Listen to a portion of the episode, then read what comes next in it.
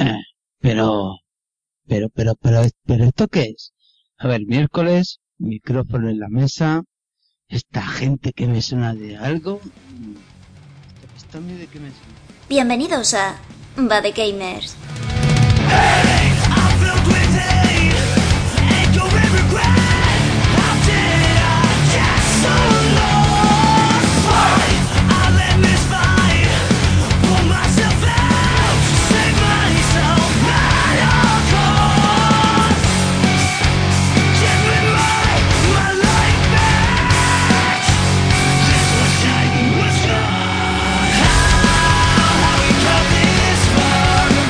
Sí, señores, eh, esto es lo que parece. Eh, vuestras peores pesadillas han vuelto a hacerse realidad. Hemos vuelto, Bad Gamer vuelve con una segunda temporada y, y tenemos Pues- muchas ¡Eh! tenemos muchas cosas nuevas, ¿vale? Tenemos contertulios nuevos, ¿vale? Eh, sustitu- sustituyendo a Arak, por ejemplo, eh, tenemos al señor Enrique sustituyendo a Arak. Eh, un aplauso más, señor. ¿No hay aplauso o qué? Bueno, solo, pues- solo aplaudo yo, Pero- pero- troncos. Bueno, va, eh, que hemos vuelto, segunda temporada de Bad Gamer, después de un parón bastante extenso ya de cuatro meses, entre unas cosas y otras nos hemos podido juntar, eh, hemos tenido que perfilar varias cosas que no nos, no nos acaban entrando de, de cómo quedaban y hemos intentado cambiar un poquito el esquema de el esquema del programa, pero bueno, ya estamos aquí, ya hemos vuelto, estamos con las pilas cargadas para hacer una nueva temporada y al que habéis escuchado que he presentado, pero nadie lo ha aplaudido como Dios se merece, es Arak. Arak que ha vuelto después de siglos. ¡Bravo! Caballero. Muchas gracias. Yo diría que después de, no sé si en marzo o más. Bueno, en junio hicimos a Lucas y yo una cosilla de noticias que había pendiente y ya está. Pero vamos, aparte de eso, hace bastante tiempo que no está grabado con todos vosotros. Así que nada, aquí de vuelta para grabar un poco con, con todos, a ver qué pasa, a ver cómo va la cosa. Y esperemos que el juego que os traemos hoy os guste y nada, a seguir para adelante y ver cómo va la cosa. Esperemos, esperemos a ver cómo empieza la cosa. Eh, también tenemos por orden de Hanout, eh, Tumba. Eh, ¿Cómo estamos? ¿Cómo estáis? Yo quiero confesar que este retraso ha sido debido a que nos propusimos grabar el programa en Klingon y bueno, nos hemos dado por. Sí. Eh, Lucas, ¿cómo está usted, caballero? ¿Cómo estamos? Pero no era por orden de Hanao. Mi orden de Hanout es este. Ah, vale, muy bien. Vale. No, pero yo pens- Vale, vale. Es que yo soy el último, el mío. Te vas enterando. También soy el primer enemigo, pero es mi orden. de Vale, muy ¿vale? bien. Todos Eh, somos... Estoy muy... Todos somos los últimos, sí, no, es que estoy muy empanado últimamente. Eh, muy buenas, eh, ya estamos otra vez de vuelta y a ver cómo va a salir la cosa, que espero que bien, a ver si mola, hay nueva temporada, hay nuevas cosas, y nuevos audios, nuevos de todo, pero bueno, a ver, Sí, sí. no tan nuevo. El mundo es maravilloso, el mundo es maravilloso Claro. todo. Pero, pero esa persona que viene con la inocencia de, de, de un niño, que pero, pero a, a pasos agigantados, porque, porque el hombre está creciendo que, que no nos creemos, eh, mide dos centímetros más, le ha salido pelillos en la barba y en algunos que otro sitio. Eh, Carmack, ¿cómo estamos? Ya, ya no, ya ha dejado el chupete, tío. ¿Sí? No sé si lo sabes. Oye, por cierto, que, que guay esto, Lo que ¿no? sé De es que te deja la falta de tu madre. Ahora está fuera, pero... oye, que guay esto, ¿no? De que empezamos una segunda temporada. Oye, escucha, Crekio, ¿oyes eso? Es el sonido de las fangirls que vienen a vernos. una, una cosa, yo no voy a, yo no voy a hablar de, de mi vida, de paso de eso, vaya coñazo. Lo que sí que quiero decir hola es a Arak, que ya sabéis, no os lo digo, que yo soy muy fan de aquellos que juegan cosas muy raras de las que nadie juega. Pero si quiero decirle hola porque hace muchísimo tiempo que no grabo con él. Muy buena, muy buena. Digo, no va a contestar. eso que juego, cosa que no juega nadie tampoco, hombre. Bueno, Es más, Ya- ya conocen, juega ya que juega conocen. nadie. Hombre, Lo, lo juega él y cuando termina se lo deja a Lucas. Coño. Bueno, vamos a, vamos a ver, podéis, vamos a ver, podéis contactar con nosotros, vamos a decir cómo podéis contactar con nosotros, como siempre, estamos en Twitter, Facebook, eh, bajo el nombre de Gamer, estamos en iVoox y en iTunes, Y también tenéis nuestro blog, eh, padegamer.blogspot.com Bueno, espérate. y Y no te olvides de la señorita Mara, que no sabremos si va a poder estar en este programa o no. en- ya lo sé, no lo sé. No me olvido de Mara, no me olvido de Mara, iba a decir más tarde, y me que antes de pasar ese. También tenéis, bueno, ya que lo has dicho tú, también Mara iba a estar aquí, pero no puede ser posible, porque tiene unos líos. Eh, ¿Qué vamos a hablar hoy? ¿Qué vamos a contarles? Eh, pues hoy tenemos la sección de temas del Batter, ¿vale? Es una recopilación de los temas que más nos han podido interesar, eh, barra menos tonterías nos han parecido de este verano, ¿vale? Lo que hemos visto este verano que nos ha podido hacer tilín o que nos gustaría hablar y comentaros, pues vamos a traerlo aquí, vamos a hablar de ello, vamos a debatir un poquito, como no puede ser de otra manera. Eh, Vamos a tener el típico a que estamos jugando, donde hablaremos que hemos podido disfrutar estos meses de verano, que seguro que ha sido muchísimas cosas a lo que hemos podido darle. Y tenemos también jugando, hablando y replicando la sección donde Arak nos analizará el Love of Sulima, que ya me quedaba trabado. Eh, y si hay tiempo, puede que haya alguna cosa más. Si no, seguramente lo tengamos para la semana que viene, para el próximo programa. Pero hay más cosas por ahí preparadas. Tenemos mucho contenido, muchas cosas y muchas ganas para empezar esta nueva temporada. Y sin más preámbulos, más dilación, empezamos. Temas del váter. Bueno, eh, ¿qué nos ha parecido más interesante este verano? ¿Qué noticias eh, se nos han quedado grabadas y queremos traerles aquí a hablar y comentar? Empezamos, por ejemplo, con, con Arak, que es el más tiempo que que más tiempo lleva sin pasarse por los micrófonos de aquí. Así que, Arak, eh, tema que pones encima de la mesa de este verano que nos haya interesado a todos. Oye, eso no es cierto. Eso no es cierto. Eso no es cierto. Eso no es cierto. No es el que más tiempo lleva sin pasarse por el micrófono. Es el que menos acostumbrado está. Pero no es el que, no es el, no es el último. No, no, estoy acostumbrado, ¿no? Porque le, a- Arak mm, coge un bote de champú en la bañera y, lo, y, y se pone a cantar con él. Y simula que es un micrófono, así que algo de experiencia tiene. No, ese era Lucas, el del champú de fresa. ¿No te acuerdas? Exactamente. Verdad, fallo. bien. Bueno, eh, Arak, eh, primer tema de, del podcast. Empezamos. Cuéntanos. Bueno, yo la verdad es que aunque he estado mirando este verano noticias y jugando bastante, mm, tampoco me ha parecido tan excepcional. Yo sé, el otro día hablando con, con Lucas y con, con Mar lo, lo decimos y no, no ha parecido un verano con muchas noticias. No sé si es- soy No, yo no. o lo que sea. Pero bueno, una cosa que sí me interesa mucho ha sido el tema de dos juegos que han salido de, por eh, Kickstarter, por capa de crowdfunding. Y han sido tanto el Wasteland 2 como el Divinity Ori- Original Sin, que son dos juegos de rol que salieron por capa de crowdfunding. Y bueno, sus traducciones, ¿no? Porque por un lado tenemos el Divinity Original Sin, que ya en un futuro hablaremos de él, que salió en inglés, no salió en español y en Clandeland, por ejemplo, pues lo están, lo están produciendo ahora mismo.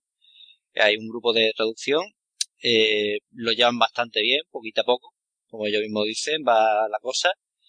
Y para que veáis un poco el tamaño de, de la traducción, pues son unas 300.000 palabras. Vamos, es, la verdad que es muy, muy, bastante grande. Y bueno, la verdad es que la cosa está poquito a poco, van, lleva desde el principio de verano más o menos.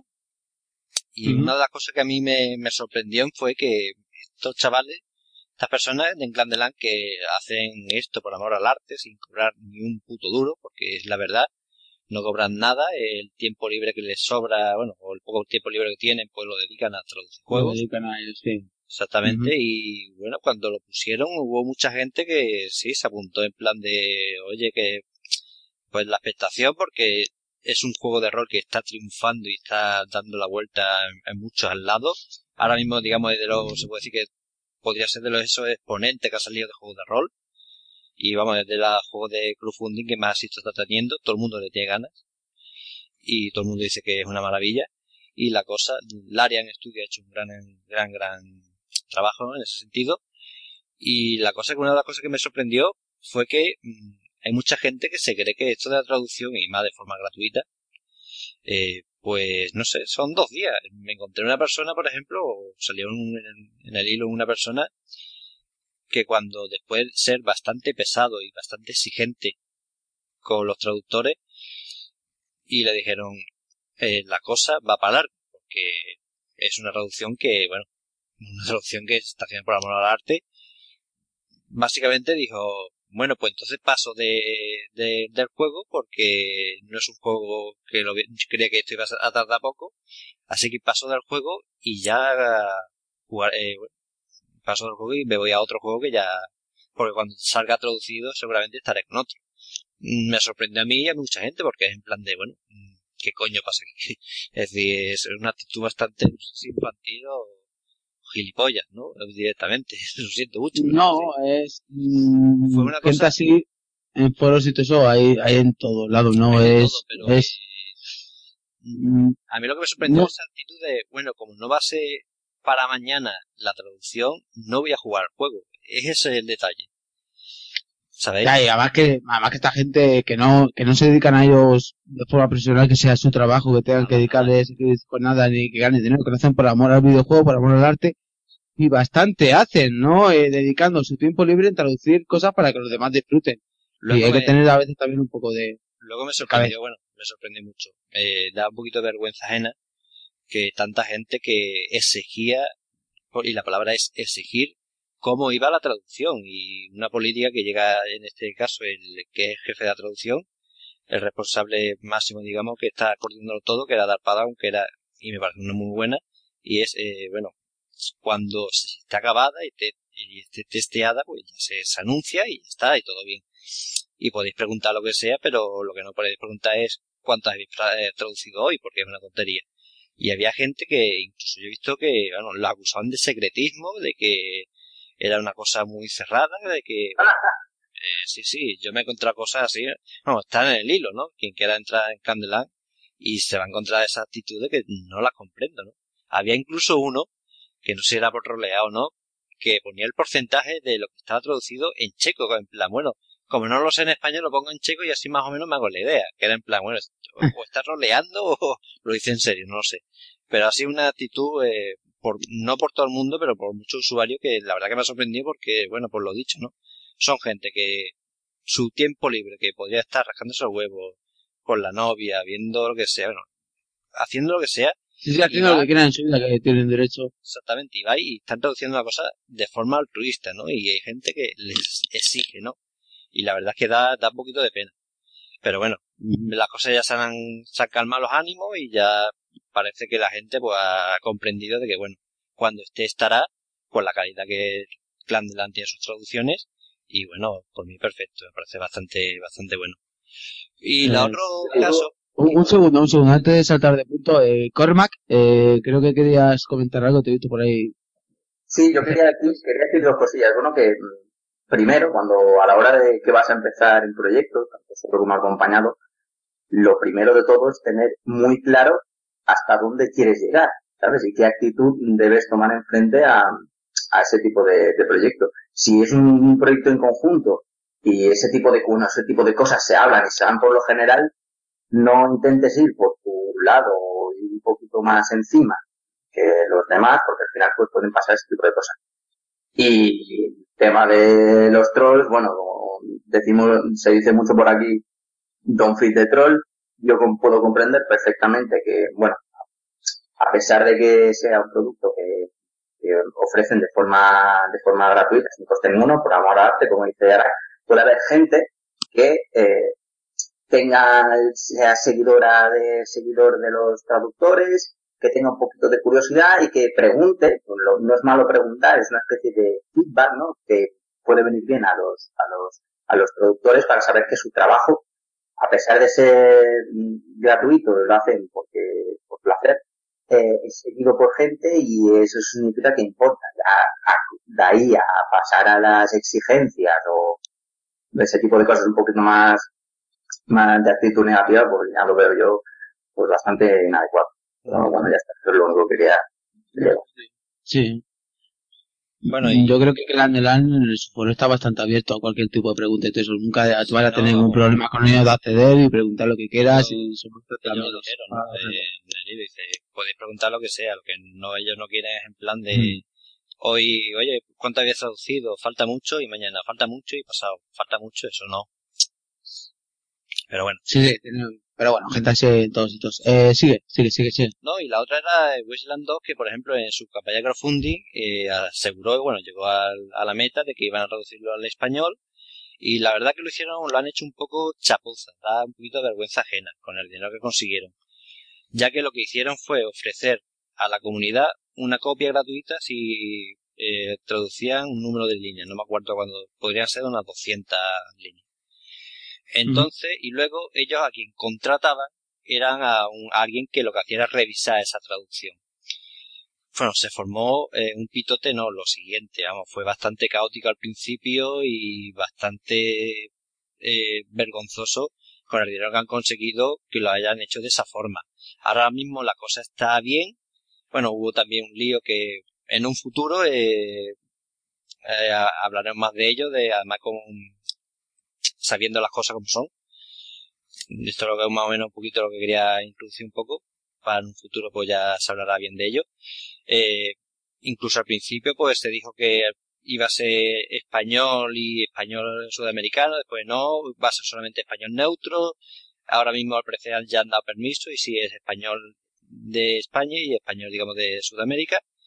La traducción va bien, poquito a poco, pero, pero va bien. Y Paco, tengáis también un- una idea de qué tamaño tiene, tiene la, la traducción, son unas 580.000 palabras, ¿no? Eh, hablando con uno de los traductores me dijo que, por ejemplo, Guerra y Paz del Tolstoy tiene unas 587.000 palabras y toda la saga de Crepúsculo tiene unas 575.710 palabras, es decir, es un... De las cuales nos sobran 575 bueno, palabras. más que nada para que veáis la dimensión de la traducción, ¿no? Es una traducción bastante enorme, ¿no? También. Es muy, muy grande. Y nada, es lo que quería hablar un poquito, en este caso, por un lado, por el límite original sin, de la gente que a veces no piensa que la gente, que quien traduce, por ejemplo, en Grandeland lo hace de forma altruista, y de for- del otro lado, de Wasteland 2, pues que la propia empresa, equipo de desarrollo, consiguiendo el dinero que han conseguido ellos, pues lo han hecho de forma tan chapuza. Tan mal. Eh, tumba. Tumba parece también tener algo. Yo, por seguir en mi línea de aportar cosas totalmente irrelevantes y estúpidas, eh, pues, ¿qué cojones significa esto de si la traducción, si todos los hispanohablantes tenemos un único diccionario, ¿cómo va a existir una traducción para un idioma y otra para un idioma si todos compartimos la misma Sí, palabra? pero hay ciertas eh, expresiones y Ah. palabras que se usan de una que una, en un lugar significa una cosa y en otra No, no, no, la RAE la, la RAE la recoge todas. Sí, no, pero cuando se habla normalmente de español neutro, pues Bueno, sí, era- al final, digamos que no contenta a nadie y hay muchos juegos que tienen esa traducción de español neutro, entre comillas, que al final mm, son patateras. Deberíamos ser un poquito más transigentes y yo creo que sería mejor para todos, ¿no? Intentar No, pero, que las traducciones siempre sean lo más neutras posibles y, y simplemente, bueno, ya en, la- en el pero, tema pero la español neutro de verdad, no como el neutro que teníamos con el oso yo, que de, amigos, vamos a coger bosques a bosque. Claro, el doblaje siempre va a tener el problema de los acentos, pero si lo piensas aquí en España, entre los gallegos y los gaditanos, también tendrían un problema con, los acentos y el doblaje. Aunque eso, eso es lo que, lo que me quería referir yo A también. ver, a ver, a ver, no has dejado terminar. No, Ah, eso, vale. a la hora de subtitular deberíamos centrarnos en que tenemos un idioma común e intentar hacerlo lo más accesible para todos. Ya. Eh, tu Colman, Colman. Di. Vale, vale, ya, no, es que se me había bajado el sonido y creía que tú me habías terminado. Nada, lo que iba a decir es que el problema viene siendo a la hora de, sobre todo que se nota muchísimo el tema del, del doblaje, que hay ciertos modismos adaptados a cierto tipo de mm, eh, mm, lenguas, bueno, que no consideras lenguas, más dialectos, como vienen ser, bueno, idiomas de el español de Sudamérica, andaluz, ese tipo de cosas, que sí que es verdad que se introducen ese tipo de modismos en la, las traducciones, y a lo mejor es de eso de lo que se eh, de lo que se queja un poquito la gente o lo que prefiere prefiere que haya palabras que se asemejen más a su forma de, de hablar de la calle de en su de su de su país que no de que no de otro yo supongo que va por eso más que nada En este Eh, caso, lo Lucas. bueno sería que estuviera Mar aquí con nosotros porque como es traductora, pues sí podría un poquito pues hablar de ello. Aportar bueno, su parte. eh, por mi parte ya está. Por tu parte ya está. Vale, pues vamos a ver eh, Tumba, por ejemplo. Vamos a ver la noticia que tú has visto interesante este verano. Sí, Porque bueno, que al menos, al menos recuerda, porque como hemos dicho al principio, como también ha dicho Arak, mm, no ha visto mucha línea que cortar este verano ninguno de nosotros, nos ha interesado bastante poco, pero eh, algo hay. Eh, tumba. bueno, de todo el pozo de mierda que ha sido este verano el mundo de los videojuegos, yo voy a traer una pequeña noticia, bueno, que ya pues, todo el mundo la conoce porque además me, me toca lo personal y es el tema de, de la nueva 3DS y una revisión que a ojos de cualquier persona es fantástica, es una consola extraordinaria, pero que crea un submundo de dos tipos de jugadores, los que tendrán la New 3DS y podrán acceder a determinados títulos con determinadas capacidades y los que no. Entonces, la jugada de Nintendo de sacar revisiones puede ser más o menos discutible, pero la jugada de hacer que determinados títulos solo funcionen para uno de sus versiones y no para las demás me parece totalmente un- una, una burrada y que algo tendremos que hacer, es decir, los videojugadores si no queremos encontrarnos con que luego en el tema de las sobremesas eh, tendremos también condiciones de estas. Imaginaos que el día de mañana PlayStation 4 saca una, una, una edición con, con un poquito más de RAM o un poquito más de procesador y dice no, todas las exclusivas para PlayStation 4 van a ser para este nuevo modelo. El que tenga el modelo antiguo que se gasta otros 600 euros. Bueno, pues yo creo que todo el mundo es capaz de, de entender y de, y de ponerse en la piel de la persona que se ha dejado el dinero para comprarse una consola y ya no es que sea un salto de generación, un salto de máquina, sino que simplemente te da unas características añadidas y, y divide a la comunidad en dos aportando nada. Tumba, si me permites añadir una cosa, el problema que hay, eh, que está en esa comparación que has hecho de Nintendo con, con Sony, es que Nintendo está muchísimo más acostumbrada a hacer ese tipo de movimientos comerciales. eh, Pero no, yo los vería un poquito más, los vería, los vería un poquito más comandados, más comparados con Apple. Y los de Sony no estamos tan acostumbrados a ello, estamos acostumbrados a que nos pongan una consola, que es que es cierto que saquen un par de modelos o tres de ese consola, pero que todos los juegos estén eh, adaptados a ella. Nintendo sí que es más, eh, tiende más a, digamos, cambiar bastante y en cambios ya notables, no simplemente a lo mejor en el modelo, a lo mejor ponerle un poquito más de memoria para, la- para las, save datas. Mm, Así que yo creo que este tipo de cosas que a lo mejor pueden plantear un poquito de mm, pole- cierta polémica entre ciertos usuarios, un poquito con más eh, razonamiento lógico de Nintendo, eh, no se no, no se va a notar tanto como a lo mejor si lo hiciese Sony, si lo hiciese Microsoft. Y el problema viene, viene siendo el mercado del, el, digamos, el target del mercado de, de Nintendo, que es gente que es mucho, que ha sido los, los usuarios de Wii, que han sido mucho más, suelen ser jugadores un poco más ignorantes del tema del mundillo, y que compran cualquier cosa que les venda. Entonces, de ahí está el problema. Hombre, la comparación es absurda con cualquier empresa porque simplemente no ha pasado antes en el mundo de los videojuegos, o por lo menos que yo tenga constancia. No, el- lo que pasa es que sí estamos acostumbrados a que saquen revisiones de su consola, portátil, nuevos modelos, tal, pero es que la cosa es, eso es lo que vamos. Eh, la cosa es que en esta nueva consola, que, bueno, nueva consola, nueva revisión, nueva consola, barra, ¿vale? Eh, va a haber juegos que no vas a poder jugar en tu anterior 3DS normal. Y entonces ya no es una revisión, es algo más. Y además es una cagada de marketing, porque tú le pones otro nombre, dices que no, que es otra consola, pero que además es retrocompatible con 3DS. Y ya está, ahí no habría discusión, nadie se enfadaría. Le pones el mismo nombre y nos cabreamos todos. Aparte que eh, no, no sé, no estoy seguro, eh, pero le han puesto el segundo joystick y todo, todo esto, ¿no? O sea, ha La persona, la persona que se compró la 3DS y que aparte se tuvo que comprar el cargador, el segundo joystick, el carrito de la cesta de la compra para llevar todo lo que tienes que llevar para 3DS. Que ahora todo eso, tío, también ah, no es que encima me tengo que comprar otra consola. Ahora, por ejemplo, si no tienes el, hay juegos hechos para esa consola. Dices, vale, es compatible para la 3DS, pero esos juegos se han concedido para la New eh, 3DS. Claro. Ha sido concedido para dos joysticks. Ya también te obliga mejor a, a necesitar comprarte otro cacharro más. Es, no. Ya que no va a dejar satisfecho a nadie, porque New 3D se va a querer que se explote su RAM y su hardware al tope, pero si la quieren hacer compatible ese juego con la versión anterior, el segundo joystick debe ser opcional y la calidad gráfica no va a ser la misma porque la 3DS original no, no aguanta esa potencia. El caso más cercano lo tenemos en el Smash Bros. de 3DS. Hay un personaje que se queda fuera del elenco porque no todas las 3DS son capaces de soportarlo. Ah, sí, no lo sabía. Eso es un fallo como una casa desde el, para el jugador, desde el punto de vista del jugador. Eso no debería ni estar ni permitido. Eso debería ser ilegal, hacer ese tipo de cosas. Eh, Arak, Lucas, eh, ¿algo que decir? Pues no sé, si queréis comentar algo más de, de esta noticia, si no pasamos al siguiente, pasamos con Cormac. Pasamos con Cormac. Pues Venga, venga, Cormac, eh, empieza.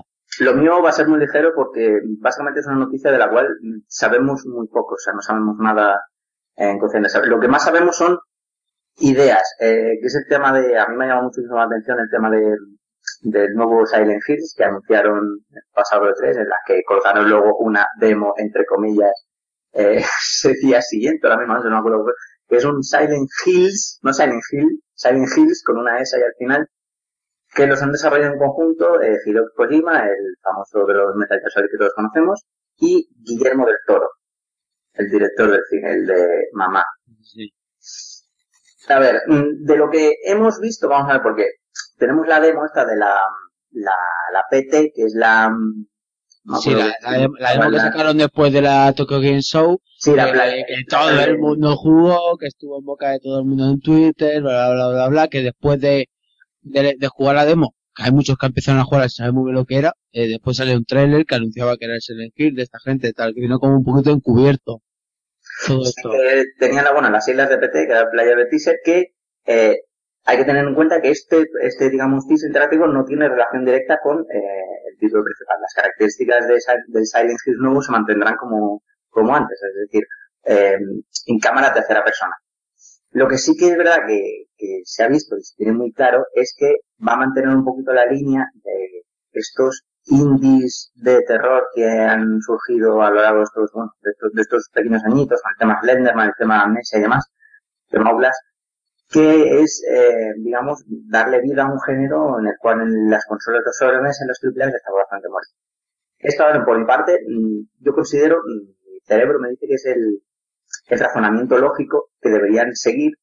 Me alegro de que por fin las, las eh, empresas multinacionales importantes se den cuenta de que sí que es posible hacer un sube al horror bueno eh, en consolas grandes, no como se decía antes que era imposible y era inviable para el jugador, para los jugadores actuales. Pero me da un poquito de miedo, parte emocional, porque yo no me fío, por mucho que ese tío haya hecho todas las obras, todos los Metal que son todas obras maestras, no me fío ni de él en el terreno del sube al horror, de otro género que no sea el táctica, el espionaje, ac- acción, ese como llamamos Metal y me fío menos aún de Guillermo del Toro, que lleva una racha de cagadas incre- increíbles. O sea que no sé yo muy bien cómo, cómo tomármelo. Eh, tumba, tumba. Esto es, eh, es la solución más sencilla del universo. Uno ha puesto un duro, espérate a que salga y luego decides. O sea, olvídate de él, absolutamente, olvídate de él.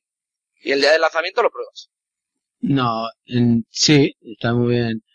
Eh, Cormac, a ver, yo sobre el tema de los que dicen, me da miedo, eh, ¿qué puede pasar con este Silent Hill? Yo pregunto, de las últimas cosas que se ha hecho en Silent Hill, ¿dónde está Silent Hill? Super olvidado, segunda fila, eh, ya que preguntabas el lugar último geográfico, título, y- segunda fila, super olvidado, Yo que no no niego eso. tal no eso. por lo menos, no, no, sí, sí, sí, tiene, tiene razón que puede tal, pero bueno, por lo menos, eh, Kojima lo que ha hecho es ponerlo en el ojo del huracán de todo el mundo. Eh, Silent Hill ha pasado de estar súper en una esquina de, de Konami a, a estar en, en boca de toda la prensa como triple A y, y esperadísimo y ponerlo en el candelero, que puede salir mejor, pero es que para lo que estaba saliendo, oye, vamos a darle una oportunidad de ver lo que hacen. Yo probado la demo, ¿no? Yo, yo probado la demo y la demo acojona muchísimo. Y no es, eh, es un tipo de juego que podemos decir, la demo en primera persona. Es que dicen que la demo esta no va a tener al final mucha relación porque tal, pero si vemos el segundo trailer que salió en, en qué feria fue, no me acuerdo ahora mismo, salió otro segundo trailer de tal, se veía también en primera persona que es como cuando salía la pelota y luego la pared rebotaba y se abría. Eso es el Hill, el, el desconcierto de no saber qué pasa, muchos puzzles, eh, comerte la cabeza. Puzzle, no, sé yo, sí. El, el, ¿Tú has jugado demo? Puzzle no sé yo. tío. Yo la, ¿Has jugado, yo la he visto entera. La he visto entera. Pero, pues hay, hay, hay más puzzles que lo que te puedes encontrar en, en, un, en un Outlast o en... Vale, pero lo que Es- es- que me alegro, me alegro mucho de que por fin Puede se salir bien. fijado Yo, tengo el- confianza. más que en el nombre de Silent Hill, en fijarse cómo hacen los, los indies, como hacen los indies con ese género. Pero que aún así, una parte de mí no puede evitar tener un poquito de rencillas. Pero bueno, ya está, que no. Ya, pero lo que digo es eso, que peor de lo que estaba ya, mm, No, sí, eso claro. no sé qué, qué pueden empeorar. Más mal tratos que patas que se lleva esta, esta IP, eh, difícilmente se lleve ya. A lo eh. mejor la solución pasaba por, en vez de darle la franquicia a dos grandes nombres, eh, dársela a algún estudio pequeñito que intentase hacer cosas Pero totalmente es que eso al final no ha salido bien. Eh, bueno, vale. Pues, En los anteriores títulos es lo que han hecho, dárselos a, a, a gente más pequeña para que sacaran un- algo tal y al final no han sabido hacer nada. una gente más pequeña para que sacaran un triple A y esa no era la idea que yo estaba intentando reflejar. Estaba intentando reflejar un Silent Hill con unas particularidades y unas características más propias de los juegos indies que como un Silent Hill Silent Hill y a lo mejor que un Silent Hill con Konami detrás y IP de Silent Hill nunca podría ser indie. eh, si tú le cedes la licencia y le dices me llevo un 20% de los beneficios y no me tomas el moco. Eso Podría ser indie. pasa poco. Bueno, vamos a pasar al siguiente tema. Eh... ¿No? Eh, Lucas. ¿Algo que comentar? Vos- sí, vosotros escuchaste las declaraciones, bueno, supuestas declaraciones que leí yo, por lo menos. Eh, la razón por la que Silent Hills termina en S, del propio Ko- Kojima. ¿Estas declaraciones? Sí, sí. Eh, Ilústranos. Es la razón porque Algo- algo es. Silent Hills. La- las declaraciones eran de que como iba a ser algo mejor y mayor y más, iban a ir más allá, por eso se llama Silent Hills. Ya, pues para, ca- para cambiar un poco. sí. El cambio de nombre, que, que cambia el Sí, que- que Eso lo hace mucho. eso. Eh, es su forma de verlo. Lo han cambiado mucho, sí, le han añadido una S nada más. Pero bueno, que yo Kojima, ¿qué quieres? Por eso Cuando es que- jugaba la demo a veces daba ganas de matar al puto chino este. Y no Ah, matarlo. Eh, en censurar eso. Hay, ve- hay, hay veces, hay veces que daba ganas de matarlo. Es un cabrón. Cuando quiere, es un cabrón. Hace sus jugar a la demo. Y Kojima, es que esto, esto Kojima. solo es de Kojima, tío. Esto es... Es un cabrón. A veces es un cabrón. os, os enseño la demo, pero la demo no Oye, tiene oye, que ver con el juego, ¿eh? Exactamente. Sí, pero a mí vamos. Yo no lo tengo tan claro. Yo, no, que- no, yo creo, yo creo que puede ser en tercera persona y cuando sean sitios Ya. inferiores va a ser en primera. No, no, no, pero no digo que sea completamente distinto, pero vamos, esa es la idea, es decir, no, vosotros jugad la demo, pero después no tiene nada que ver el juego, el juego ya veremos cómo es, ¿no? Es un poco así, ¿no? Su idea en la cabeza, ¿no? Oye, pero habiendo directores, tío, págale a James Wan. ¿Qué haces con Guillermo del Toro? Ese tío no sabe hacer cine. Y menos a un videojuego. Cállate ya, tú. Cállate ya, anda. Sí. Vamos, vamos a hacer caso a ti. Ah, Don't be afraid of the dark. Don't be afraid of the dark. Ahí queda. Vale, Lucas, vale. Siguiente tema. Tío. Bueno, yo, yo así destacar, yo, yo es que sí está un poquito más conectado a lo que son las noticias del verano, porque eh, yo hice el, el primer FF que se hizo en medio del verano para eso, pues, digamos, la mayoría de las noticias pues las saqué yo.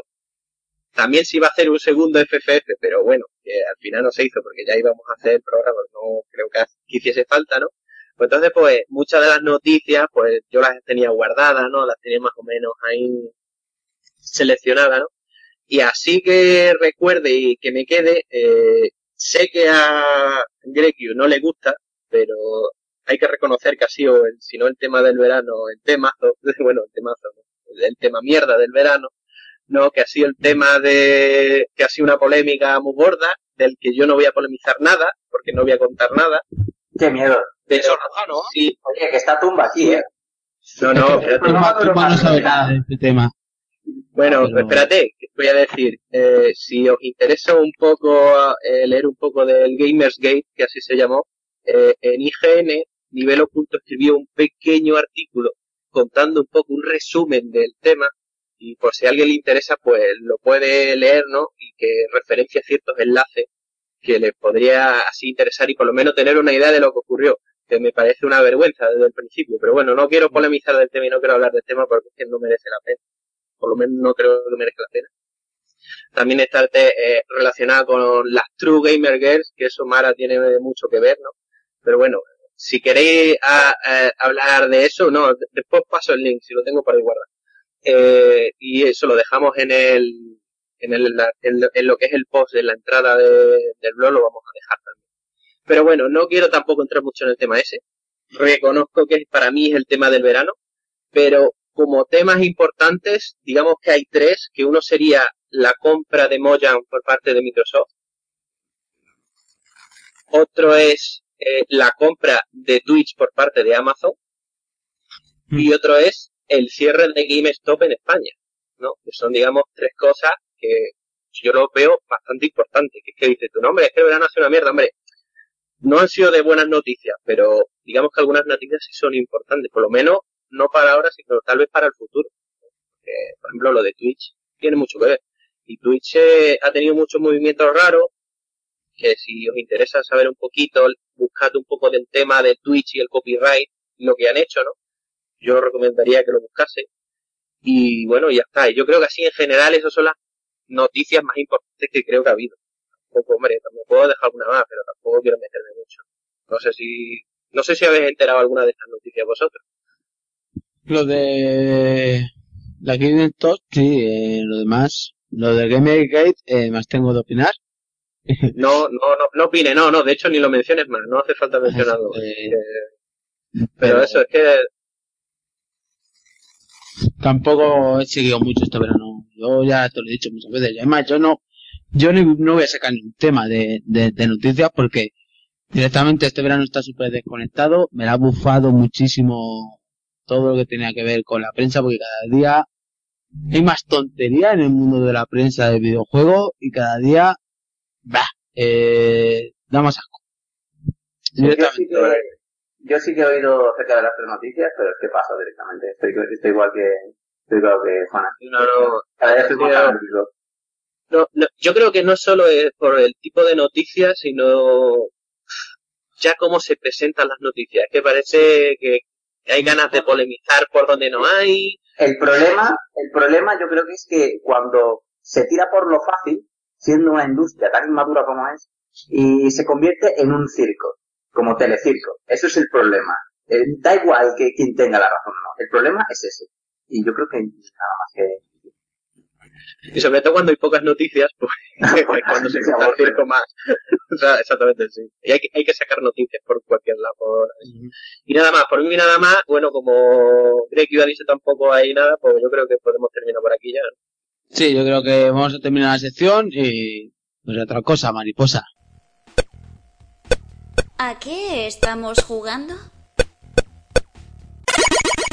Bueno, eh, llega el turno de decir a qué hemos estado jugando este veranito, ¿vale? Que hemos podido disfrutar, que hemos, que nos ha gustado, que no nos ha gustado, que, bueno, pues hemos hecho una partidica y no estaba mal. Eh, Cormac. Venga, señor, haga usted los honores. Pues... De empezar, porque tiene ese que más, iba a decir, el que más larga la tiene juego, pero sí. Oye, pero ¿por qué no? Podría ser. Pero bueno, entremos en, entremos en, sí, en el tema. A ver, eh, yo antes que antes que decir nada, que ya uno de el plumero, eh, he dejado el LOL, me he tirado todo el verano sin jugar a League of Legends y no pienso volver a jugar más, así que ya deja de estar incluido en mi lista de juegos de la semana, ¿vale? No, no nos lo creemos. no, pues directamente. Es difícil, no me lo creo aún, aún yo no, no me lo he conseguido creer, ¿no? Pero, pero es cierto. Mira, eh, como, como está diciendo Arak por línea interna, eso es como mi hermano, que dijo una vez que no iba a jugar más al Dota y a las dos semanas estaba jugando. no, pero yo he dejado, yo he dejado el LOL ya tres veces. yo creo que a la tercera va la vencida. y ya estoy haciendo récord. Ey, sin Way Wars 2 de por medio, eh, que me, que me ayuden a superar esa crisis. A ver, yo este verano he estado jugando a... Yo juego, relativamente juego bastante poco. Pero a lo que más le he dado caña ha sido a, bueno, un poco a Ultra Street Fighter 4, que, bueno, yo no me compré ninguna de las expansiones de Street Fighter 4 hasta, bueno, a excepción de la Super, y vi esta baratita de precios, tenía aquí uno, unas monedillas sueltas y cogí y me la pillé y son un par de partidas, estuve jugando eh, bastante por online y eso, y bueno, lo tengo ya al pobre un poquito abandonado, pero ya cuando, cuando pueda tenga tiempo ya le, le daré. Eh, a quién más le, le he dado con diferencia ha sido a Pokémon Blanco, sin duda. Eh, aprovechando que pues no podía jugar a Pokémon y pues he estado jugando a Pokémon Blanco. Así Pokémon Blanco parece una nueva droga de estas. la droga caníbal, la droga Pokémon, sí. Pues más o menos. Hay muchísima, bueno, muchísima aceptación con Pokémon, con Pokémon ahora Rubí, Omega, Zafiro Alpha, como se llamen. Y a mí me entró el mono, así que estuve jugando a Pokémon Blanco. Para mí es el peor Pokémon de todos, eh, sin duda alguna, pero aún así me he viciado. Eh, también he estado jugando, bueno, eh, Quick Life, que Lucas ya me ha visto por ahí darle un par de veces a, por Steam. Mm, Yo ya había jugado la versión de, la versión que había en el explorador de Windows, pero la verdad es que me iba bastante mal. Y bueno, ahora, debido al traslado y que tengo un internet que no puede compararse con el anterior, pues he aprovechado para bajármelo y echar unas partiditas en Steam y la verdad es que una delicia totalmente, vamos. Y para concretar un juego así original, el Jojo Bizarre Adventure, que es un juego de lucha en 2D rollo, bueno, rollo Street Fighter, pero que va del, de, del anime que recibe el mismo nombre precisamente. De- Sí, el anime de japonés. Sí. Y la verdad es que es bastante curioso y, es bastante divertido porque es, es un humor bastante, un tono de serie bastante desenfadado. Y eh, es curioso, es, es facilito, es sencillito y tiene cosas, algunas cosillas innovadoras, pero poco más.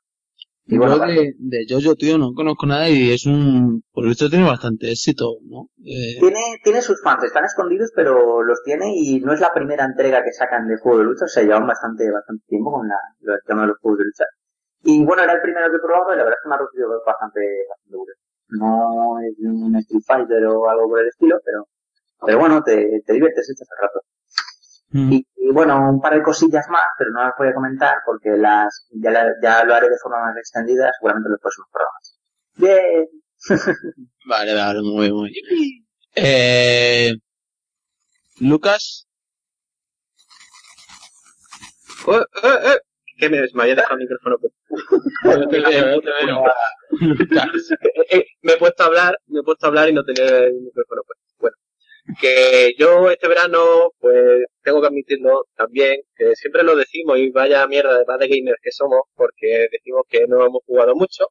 Es decir, en mi caso sí es cierto, pero tengo que admitir que lo que me he entretenido sobre todo este verano es a jugar todos los juegos de Steam que tengo. Cosa que suena bastante complicada, pero más o menos, si no he jugado a todos, a casi todos, ¿no? Jugar un ratito, ¿no? Para ver cómo, qué es lo que tengo, porque muchas veces ya sabéis que tenemos juegos ahí que dice, ¿este juego de dónde lo he conseguido? No tengo ni idea. Lo pruebo para ver de, de qué va, ¿no? Por lo menos. Y bueno, no sé, he descubierto algunos que diga, decía yo, anda, mira, pues este saga no me va a gustar y me gusta, tal y cual, ¿no? Y eh, supongo que más adelante, pues cuando me dé un poquito por jugar, pues tal vez hable un poco más de ellos, ¿no? Porque es cierto, de lo que he jugado es muy poquito, son de todo. Le has echado un vistazo, has un rápido por encima y Claro, cosas, ¿no? Exactamente, no, no me he querido hacer mucho. Lo que, lo que sí me he pasado ha sido el, el Flat Out, eh, pero me lo he pasado con las versiones de Linux que he puesto ahora Go, me lo compré para Go simplemente para poder probarlo lo he probado y me pasé el juego completamente. Eh, la versión de Linux que hay de Go, del Flat Out funciona perfectamente. Así de claro, era simplemente por eso que quería pasármelo. Y al final acabé jugándolo, me lo pasé. Y un juego que tenía pendiente de hace mucho tiempo y que repetí 40 millones de veces que era una mierda, eh, que es el Little Inferno. Ahora, después de haber visto el final, ya no me parece tan mierda. Y es una cosa muy rara de explicar, pero muy rara. De hecho, no os lo voy a explicar porque no debo explicároslo. Porque si alguno queréis jugarlo, jugadlo, a pesar de que lo voy a pasar muy mal jugándolo. Porque el final, digamos, casi merece la pena. Y me quedo con el casi pero casi merece la pena haber pasarte el juego y, y pasar ese sufrimiento del juego, todo hay que decirlo, eh, por ver el final. Ah, ok. Entonces, Que si le va el rollo duro, que lo, que lo juegue.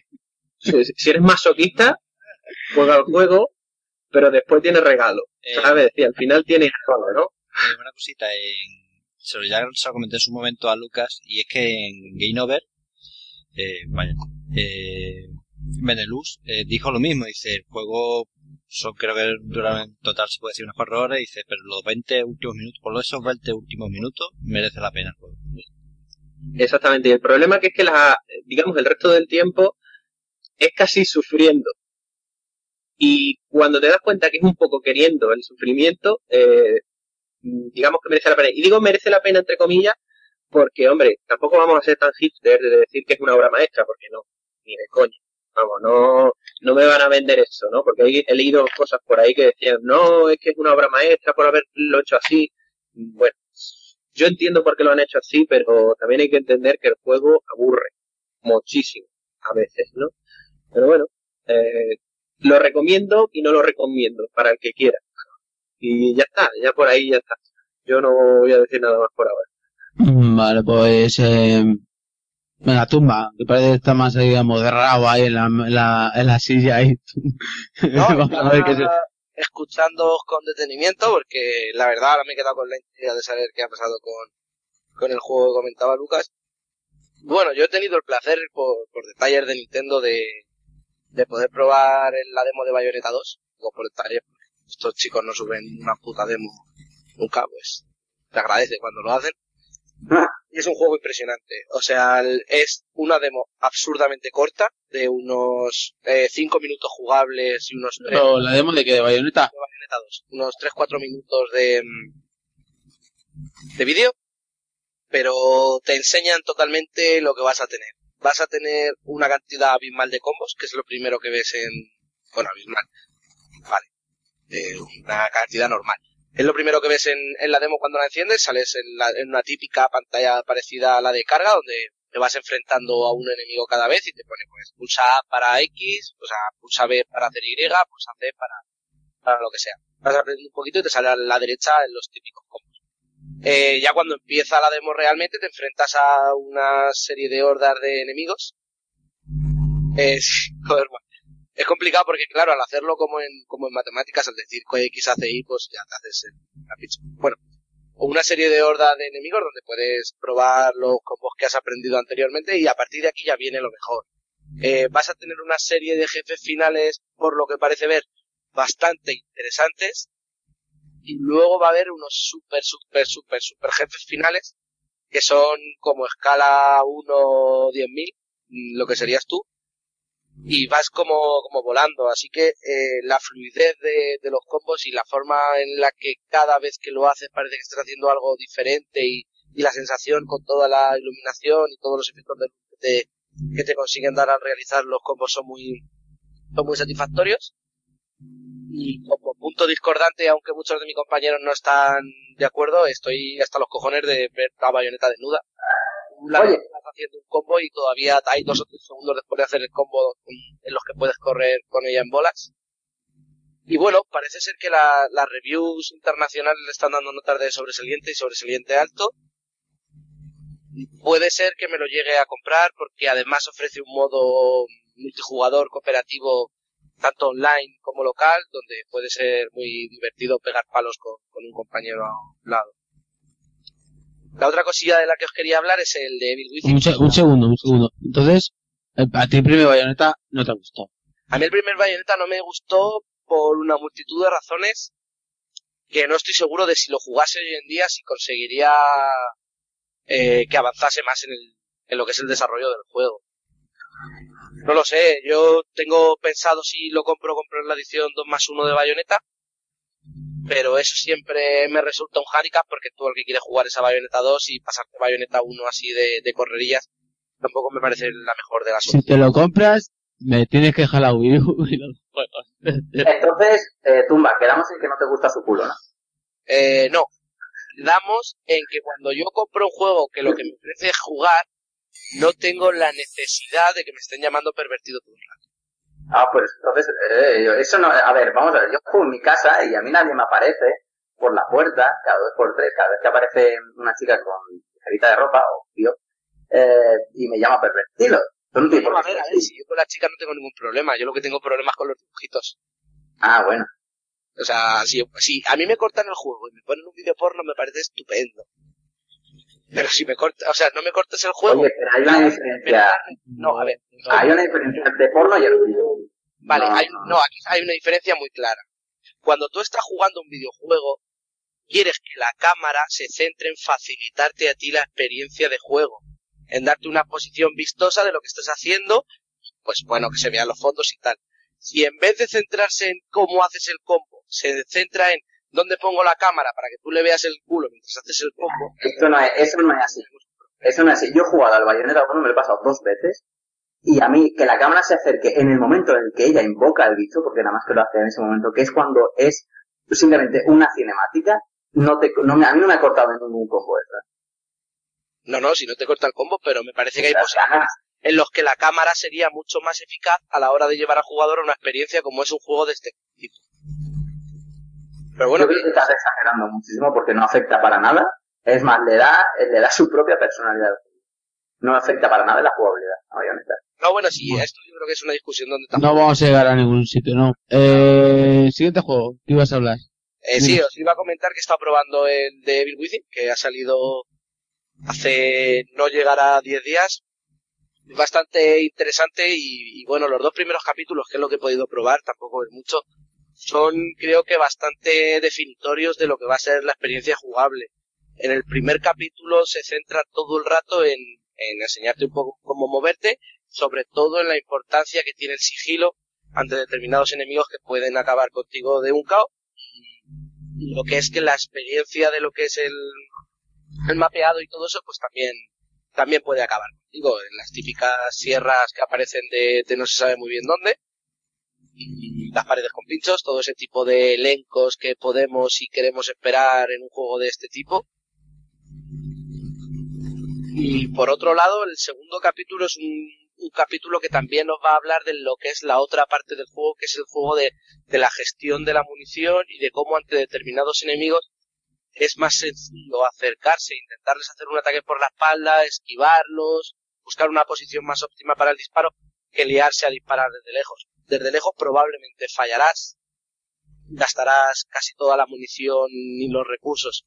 Como punto negativo, cuando tú eliges el nivel de dificultad, hay dos accesibles, uno que tiene una calavera y otro que tiene dos calaveras, así que intuyo, porque se puede ver sombreada la tercera calavera, que habrá un modo de dificultad superior cuando acabes el juego. No me hagas pasarme el juego normal y volver a pasármelo en difícil, por favor. Déjame ya todas las opciones de dificultad, que ya tengo una edad para saber cuál es la dificultad a la que me quiero enfrentar y si no, siempre me pueden dejar bajarla. Y bueno, eh, eh, intentaré traeros un review más definitorio y más clarificador de lo que de lo que supone este juego, pero bueno, como comentaba con el, el Bayonetta 2, parece que la prensa internacional está mm, bastante de acuerdo en que este juego tiene una nota de un notable o, o notable alto para las personas que sí que les apetece jugar a un survival, sabiendo que en esta generación todo tiene toques de shooter. No sé, este juego al final no es lo que nos esperábamos de él, por lo menos lo que yo esperaba y Core más seguro que esperaba, creo que no va a llegar a ser lo que eso que queríamos. O tú de, no he jugado al juego, eh, vale, tengo intención de jugarlo, pero lo que tú has visto y lo que has oído, a que no te da la impresión de que vaya a ser eso que parecía en el momento que iba a llegar a ser. Eh, claro, pero también hay que tener muchas, muchas veces en cuenta que la mayoría de la información que recibimos es de foros y no está totalmente contrastada. Yo sé que ellos sí que han querido intentar dar una imagen de, de survival más puro de, de la generación de, de, PlayStation 1 y que han promocionado mucho lo que es el humor de, de gags y de referencias a lo que son las series de terror de los 80. Otra cosa es que a la hora de probar el título no consiga eh, dejarte de lleno en una experiencia terrorífica porque por lo que parece todo forma parte de, del mundo sobrenatural y, y, tiene menos que ver con lo que es eh, el terror más puro y más primario del ser humano. Uh -huh. eh, yo, por desgracia, tampoco he jugado y bueno, como comprenderemos, como todos los jugones, pues tenemos un dinero limitado y tenemos que elegir qué compramos y qué no. Y para decirnos, nos metemos en páginas de crítica especializada, vemos gameplays, vemos vídeos, y yo lo que he visto, la sensación que a mí me ha dado, porque es muy importante, aunque digas, no eres objetivo porque no has jugado pero es muy importante la sensación que a mí me da a la hora de comprar o no un título. A mí me da la sensación de que mucho, mucho vendernos el humo con el, vamos a intentar, vamos a recuperar los orígenes de Survival Horror, y eh, que a Shinji Mikami le gusta aún mucho la fórmula de Resident 4. Y perdona a los que no estén de acuerdo conmigo, pero es que la fórmula de Resident Evil 4, que es eh, shooter puro, sin puzzles ni hostias, ni dificultad a la hora de matar bichos, no se asemeja a las de Survival Horror clásico. Así que si me vas a vender, me parece muy bien que le gusta a Shinji Mikami la acción. A Shinji Mikami es un tío que le encanta la acción y a todos lo saben. Pero si vamos a hacer un Resident Evil 4, decirlo. Decirlo, vamos, porque eso es lo que más casi todas las reviews de los mm, y análisis y gameplay y demás hostias de la de la prensa especializada con más renombre coinciden. Yo no apostaría tanto porque se parece a un Resident Evil 4 todavía sin ver el, lo que me resta de título. Porque las sensaciones, yo en Resident Evil 4 juego un montón, de hecho ahí con el cuchillo te pasabas casi el juego entero, o sea, le disparabas una rodilla a un zombie y a cuchillo, te los ibas pasando. No me ha dado la misma sensación, me ha dado la sensación de ser propuestas de, de juego bastante dispares, aunque sí tienen en común eh, que la munición no es todo lo escasa que debería ser y que a veces aparecen demasiados enemigos para lo que es un survival normal, para poder desenvolverte simplemente con sigilo, no he tenido una, una, una sensación tan, tan similar. Mm, yo no lo expresaría como Resident Evil 4. Bueno, hasta aquí tumba, ¿no? En tus juegos. Sí, claro. Lo que te has jugado. Ahora, cuéntame. Bueno, pues yo por mi parte, mm, básicamente lo que he estado jugando esta última semana, que en verano he jugado mucho, pues ayer por ejemplo estuvimos tanto Lucas como yo dándole al Alien vs Predator Classic 2000 con el tema de Go Galaxy al multijugador un rato me iba bien, tuve al principio un poco de problemas al, meternos en lo que es el multijugador, pero bueno, por los servidores, pero bueno, ya después entramos y perfecto. Más adelante hablaremos ya de Gold Galaxy, que ya él y yo ya estamos metidos en la beta y ya cuando ya lo saquen y eso, pues ya iremos hablando y ya prepararemos algo bastante mejor. El juego me gustó. La verdad es que me fue, nunca lo había visto y está curiosillo. Seguramente le dé a la campaña individual. Por otro lado, estoy jugando al Gigant Armor, que es un juego plan no de navecitas de robot, pero de cross lateral, de tú contra todo el mundo. Y en su momento me acuerdo yo que lo vi de casualidad en Steam y una de las críticas que tenía era eh, tienes una vida más tres continúes y tenéis que pasar seis fases. Entonces, si te matas, tienes que empezar de nuevo y tienes únicamente tres continúes. Y bueno, ahora actualmente me llego al monstruo final, pero muero por el monstruo final porque es bastante complicado. Así que estoy ahí a ver si me lo termino de pasar, pero vamos, el juego está muy bien, ya en su momento creo que hablaré de él. Está muy bien, cortito y para pasar el rato está muy bien y bueno. ¿Cuánto tarda una experiencia completa?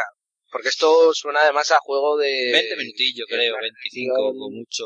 Yo estoy tardando en llegar al monstruo final uno de esos 20, 25 minutos, más o menos. O sea, que es para decir, son las 8, me paso el juego entero y luego me voy a cenar. Sí, vamos. Sí, puedo conseguir pasar todo entero, pero sí. Bueno, vale. Eh, sí, es en plan partida rápida. De esta, es como la antigua recreativa, como el Aerofighter 2, por ejemplo, es decir, de, te mataban rápido y eran partidas rápidas. Está muy bien, el juego está muy bien, ¿eh? La verdad es que me gusta, está muy bien. Y me ha gustado. Y luego puedes eh, elegir distintas armas y que tiene distintas configuraciones para ir probando y eso. Está, está curiosete. Eh, luego volví a empezar el Hearthstone, con el Hearthstone, el juego de cartas de Blizzard. Mm, como digamos me frustré en su momento, pues ahora lo que he decidido es jugar dos partidas al día, gane o pierda, y lo estoy disfrutando mucho y nada, rachas de, he tenido rachas de ganar todas las partidas y ahora llevo una racha ahí medio regular, pero bueno, la verdad es que es divertido y con las nuevas cartas de la campaña individual que han metido, pues está bastante ¿Pero sigues jugando? Sí, sí, vamos. Normalmente todos los días dos partiditas le echo. Después de dos Pues partidos. yo no tenía nada, yo lo dejé, yo lo dejé Pues aparcado, Está muy bien, está muy bien. Vamos. Yo ya eso. Lo, de- en su momento lo dejé porque me puse a jugar mucho y lo típico, lleva una raya, racha negativa y te, te fru- eh, frustras. Y. No, yo, yo lo dejé porque decía, voy a echarme una partida y me queda una hora en el baño. Y, Claro. eso no era bueno. hagas feliz. Oye, Arak, lo que tienes que hacer es lo que, lo que hace mucha gente, que es meterse, hace las partidas estas para conseguir el oro del día y luego te piras ya. No, yo te lo he dicho mal. Yo estoy en plan tranquilo. Me he hecho dos partidas, gane o pierda y bien. Cuando tengo oro para meterme en la arena para conseguir más cosas, me meto. Cuando no, pues el otro y además que me río mucho. La verdad es que estoy disfrutando mucho. Ayer me ganaron de una forma que es que aplaudí porque era en plan, yo lo has hecho del carajo, iba ganando yo y dio la vuelta a la partida y lo hizo muy bien y la verdad es que me lo estoy pasando muy bien. Y bueno, porque para quien lo sepa, que lo leí hoy, eh, estaba en, en iPad, pues van a hacerlo también para teléfonos móviles, ahora mismo, vamos. Sí, sí, sí, sí, pero a 2015 dicen que va, sí, va a llegar. 2014, 2015 va, va a estar la Ujú. cosa. Bueno, y por último, nada, el- Ya, pero, pero una cosa, en tu móvil no va a ir. no, mi móvil no va a ir. Demasiado, En tu móvil no va nada, directamente. demasiado, vamos. Tengo, de- eh, me dio el otro día un aviso del WhatsApp de que tengo que actualizarlo. A, a ver qué tengo que quitar para poder actualizar el WhatsApp. Anda, cojones el móvil, pero bueno. Funciona, ¿eh? El móvil funciona, a mí que funcione me va bien. Yo no quiero otra cosa.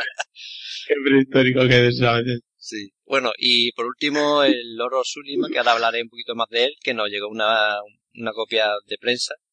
Eh, a ver si podemos hacer una entrevista con los desarrolladores, pero bueno, ahora hablaré del juego. Mm, eh, está muy bien, solo voy a decir eso, ahora rayaré, pero muy bien. La verdad es que muy bien y por el precio que tiene, vale la pena. Así que nada, por ahora, poco más. Bueno, voy a mi turno. Eh, yo he jugado mucho este verano, ¿vale? O sea que no voy a hablar, voy a hablar de todos. Al que más he jugado ha sido a Destiny. A mí creo que no voy a meterme a hablar de, de Destiny en profundidad porque ya tendremos tiempo tal, pero me parece un juego muy, muy divertido. Que si lo juegas con amigos te lo puedes pasar realmente genial. Yo me he hecho unas risas con, con Kenny, con los guardianes, con Fernando, con... Me moría de la risa. Eh, aparte de que es un juego súper divertido, siempre te propone un reto. Hemos llegado a estar horas y horas, horas para hacer algunas misiones semanales.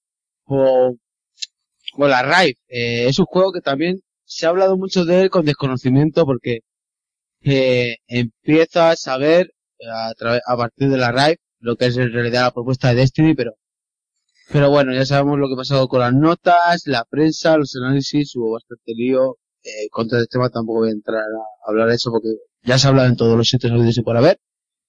Y no creo que sea el momento de decirlo. Bueno, también he jugado al, al Vanishes of Ethan Carter. Es un juego indie de, lo he jugado en PC.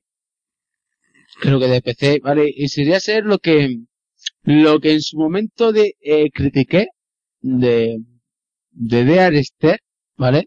¿Os acordáis de que yo cuando jugué The Arester dije, "Mm, esto del paseo interactivo tal, Es que no tienes no corazón. me, no me gusta y esto tal? Pues es lo mismo, pero mucho me- muy mejor hecho, ¿vale? Mu- mu- muchísimo mejor hecho.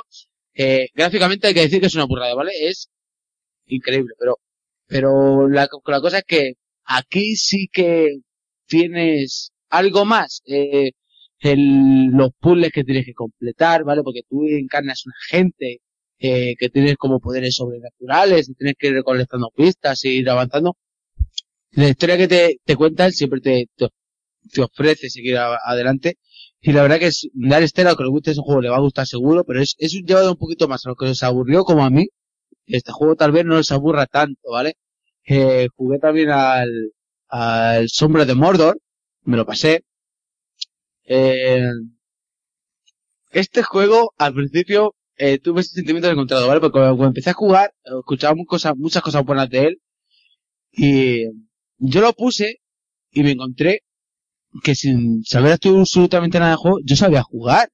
Sabía jugar porque era combate de Batman, con movimientos de Assassin's Creed en Mordor, ¿no? Tú, tú, es exactamente más o menos la jugabilidad. Lo que pasa es que conforme vas avanzando y, y tal, el sistema Nemesis, que es el sistema donde cualquier enemigo que te encuentres random en el mapa, si te consigue ganar, puede avanzar eh, su poder, ¿vale? Hace que, que sea muy interesante y es un sistema que te mete mucho en el juego, eh, te mete días a matar orcos sin parar, y la historia no está muy allá, pero, pero, pero está bien. Eh, más, también he jugado al, al Alien Isolation, ¿vale? O Isolation, o como se llame, al Alien, al último juego de Alien, ¿vale? Que, la verdad es que súper recomendadísimo, es uno de los juegos que más, me están gustando de, lo que llevo de, año. Yo creo que porque me gustan las películas de Alien muchísimo. Eh, si te gustan las películas y eres fan de las películas de Alien, se- la ambientación, cómo está hecho, todo desprende cariño mismo y te va a gustar. Es un juego que es imprescindible, te mete, no es un juego que pases, pases miedo como, como sería un Outlast que te da el susto de, porque tú realmente no pasas miedo en plan, oh, a ver qué, porque tú sabes ya lo que es el alien, es un viejo conocido que, que lleva con nosotros muchísimo tiempo. Es un juego más de, de tensión, de no saber cuándo, por qué, y está totalmente todo el momento con cuidado, despacio, en tensión, esperando que aparezca en cualquier momento, en cualquier lugar, puedes morir de mil formas, incluso, incluso guardando la partida puedes morir, eh, eso Creo que- está, está, está, está muy bien, está muy bien, está muy bien. Si no recuerdo mal, tú el Dead Space 1 te lo pasaste, ¿no? Sí. Me- ya, vamos a liberar al Kraken aquí, que es con Hostia. eh, compáramelo si puedes para que me hagáis una referencia entre, pues eso, nivel de tensión, uso de munición, así de forma un poco entre amigos. No tiene que ver. Tiene que ver que están en el espacio y que, pero es un terror totalmente diferente. El otro es más eh, tensión de que me está persiguiendo y el de Alistair es más susto que me encuentro un bicho y me, y me va a matar. Eh, más de susto de, es un, es un terror diferente, ¿vale? Eh, luego, mm, en el Alien, tú sabes que no puedes hacer en el Alien, solo la, la, es como el amnesia en ese sentido de que sabes que cuando aparece tienes que huir, ¿vale? No puede verte, no puede, es que es, muy diferente a Dead Space, no, no, no son compatibles, eh, tratan del espacio, son de ciencia ficción, terror en el espacio, pero, pero no es, el- no es el mismo modelo. Oye, digamos. oye, en, cuanto, en cuanto a munición, eh, encuentras, eh, tienes un revólver con seis balas y ya está. y- Oye, Gregio, Gregio, sobre 10, ¿qué nota, qué nota le das? sobre 10. ¿Y si ya me estoy troleando? Sabes que yo nunca pondría, yo nunca pondría nota. Si un juego es divertido y te gusta, para adelante. El consuelo que os queda en la cama, ¿no? Sé por dónde vais porque no os estoy leyendo, troncos. Así que no sé por dónde vais. Eh, y ya está, eso básicamente es lo que he jugado. Mucho FIFA, mucho Destiny, muchos de estos juegos que os he dicho y, y poco más. Así que por mí ya está. Pasamos de, de sección y, y seguimos.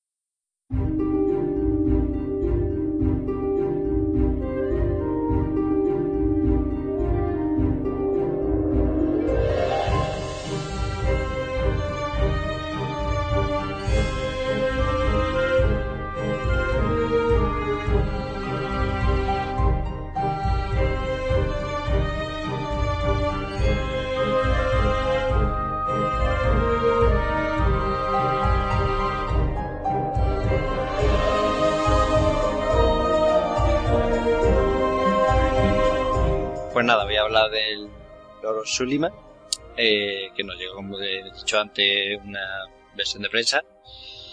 Y nada, la cosa es que el juego en sí eh, es un juego de rol. Clásico se puede decir porque primero los combates son en primera persona, pero el personaje se mueve desde vista isométrica. Y el tema, por ejemplo, de la primera persona, pues es una cosa que en su momento se llevó mucho, ¿no? Por ejemplo, eh, del Elder Scroll, el primero, en la arena, eh, se ve así, por ejemplo, ¿no? Puedo decir, uno, un juego bastante conocido, ¿no? Bueno, pues este proyecto, pues, de eh, Nomadland Games, un estudio español, también está ya por ellos, Eh, fue eh, financiado en parte por Indiegogo, que consiguió un 120% de lo que pedía, y también en un tiempo después un crowdfunding también en Kickstarter, ¿no? Que consiguieron muchísimos más. Vamos, de sobra, teniendo en cuenta la lo que se puede ver en un lado, en una plataforma u otro, pues también un poquito normal. Y bueno, holgadamente pudieron hacer el juego y no tuvieron problema, incluso superaron las expectativas sin ningún tipo de, bueno, se ha visto poco a poco eh, en Steam, pues cómo han ido añadiendo cosas que prometían en su momento. Como he dicho, es un juego de rock clásico, donde tenemos que explorar una tierra, entre la, en, este, la, en este caso Shulima, o como lo queréis llamar, el nombre, vamos, la primera vez que lo, escribí yo lo escribí mal, que ahí está Lucas de testigo. Eh, puse Chumila, Chumila o algo así. chumila. Chumila.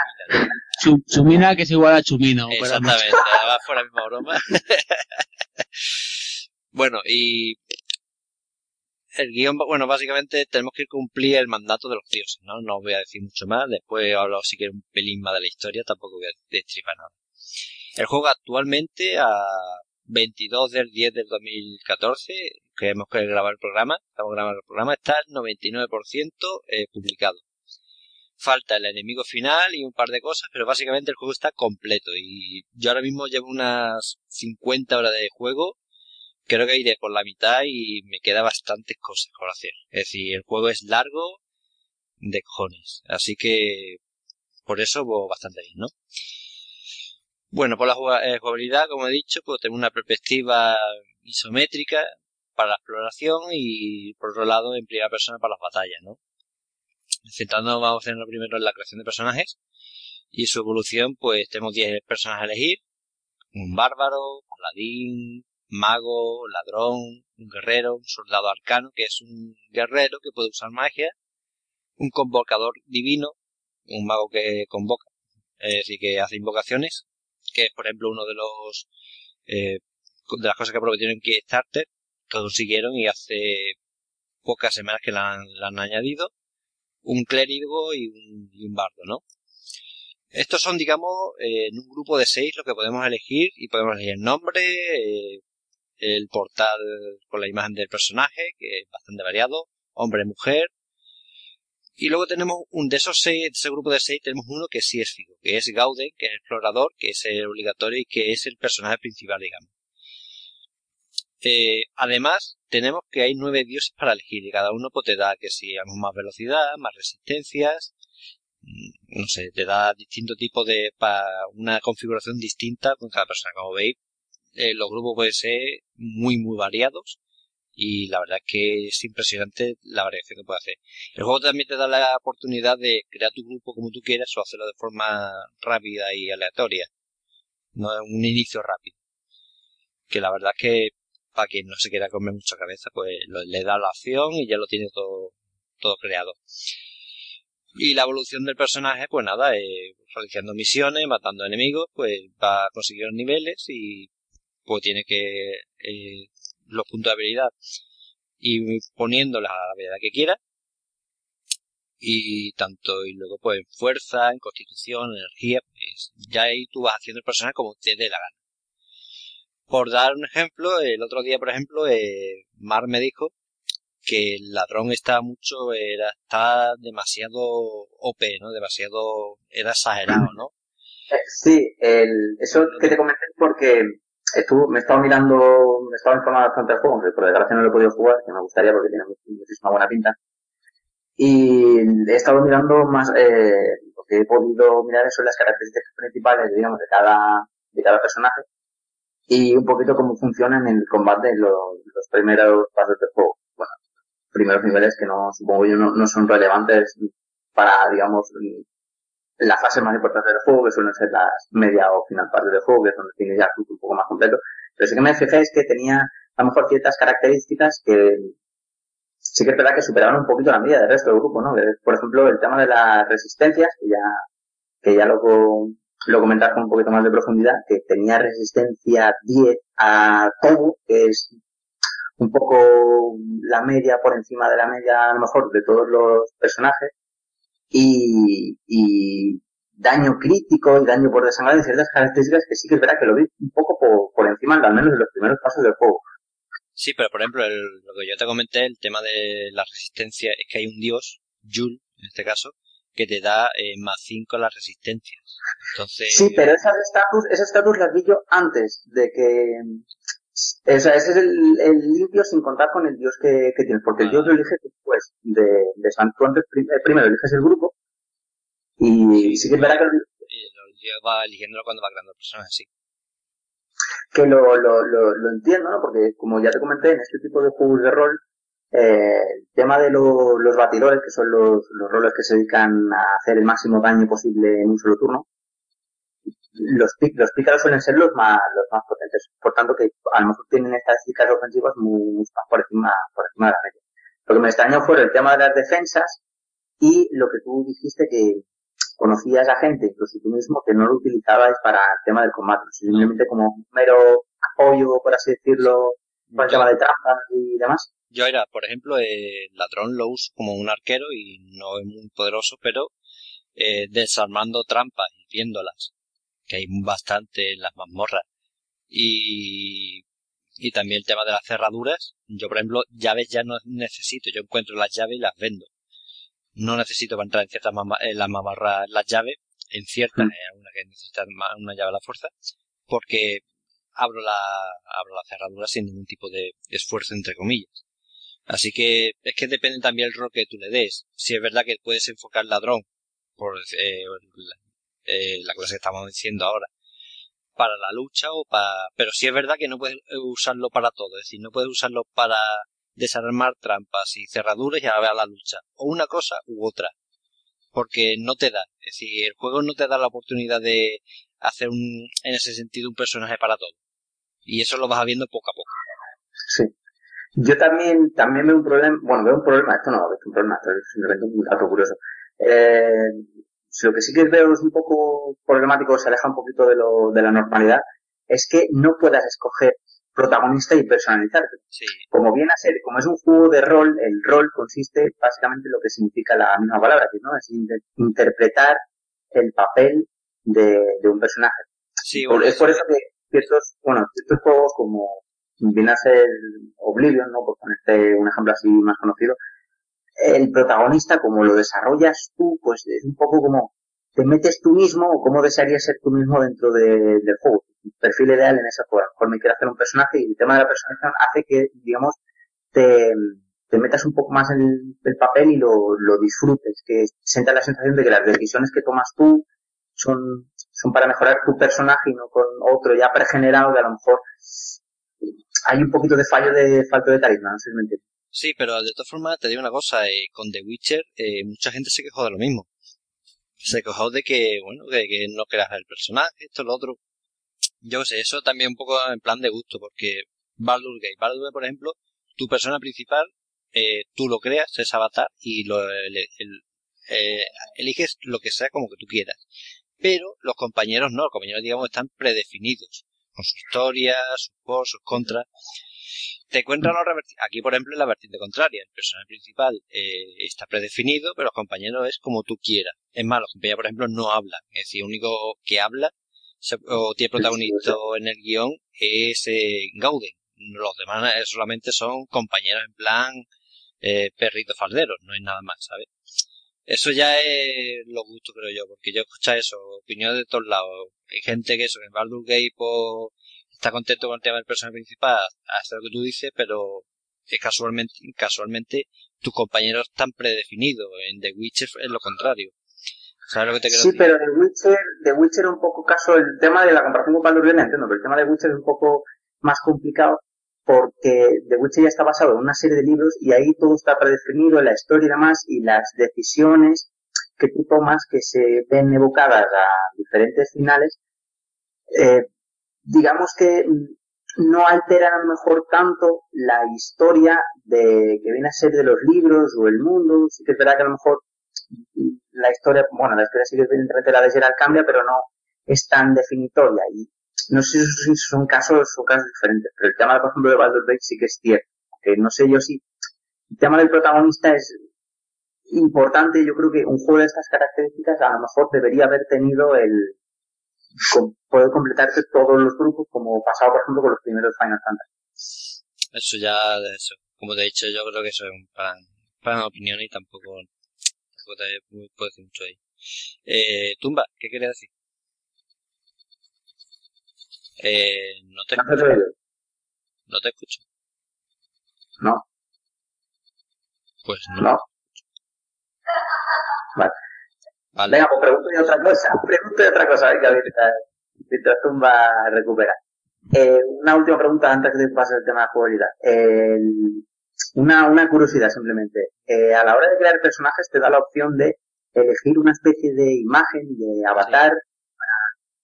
¿Te da la- ¿Se te da la opción de subir imágenes propias de ordenador con Baldur Gates? No, eh, la imagen, a no ser que te tengas que meter en, en la carpeta y esto, es decir, meterte en la carpeta donde están las imágenes y poner la que tú quieras, como por ejemplo Ah, se mira. hacen en Westland, eh, Sí. que yo sepa están predefinidas. No hay ninguna opción de poder importar o algo así. Ah, un dato de. Y bueno, por ejemplo, Lucas antes me lo, me lo preguntó, me lo dijo, eh, decía, algunas imágenes parecen que están distorsionadas. Hay portales, eh, Ah. imágenes de personas que están como distorsionadas pero queriendo, ¿sabes? Y otras que parecen más normales. En plan, un poco cara, eh, caricatura, ¿sabes? Eso para pa quien quiera saberlo. Sí, es verdad, cierto, eso, en eso me he fijado yo. Bueno, pues... ¿Tumba ya está o...? No se oye, ¿no? Ahora sí. Sí, ya.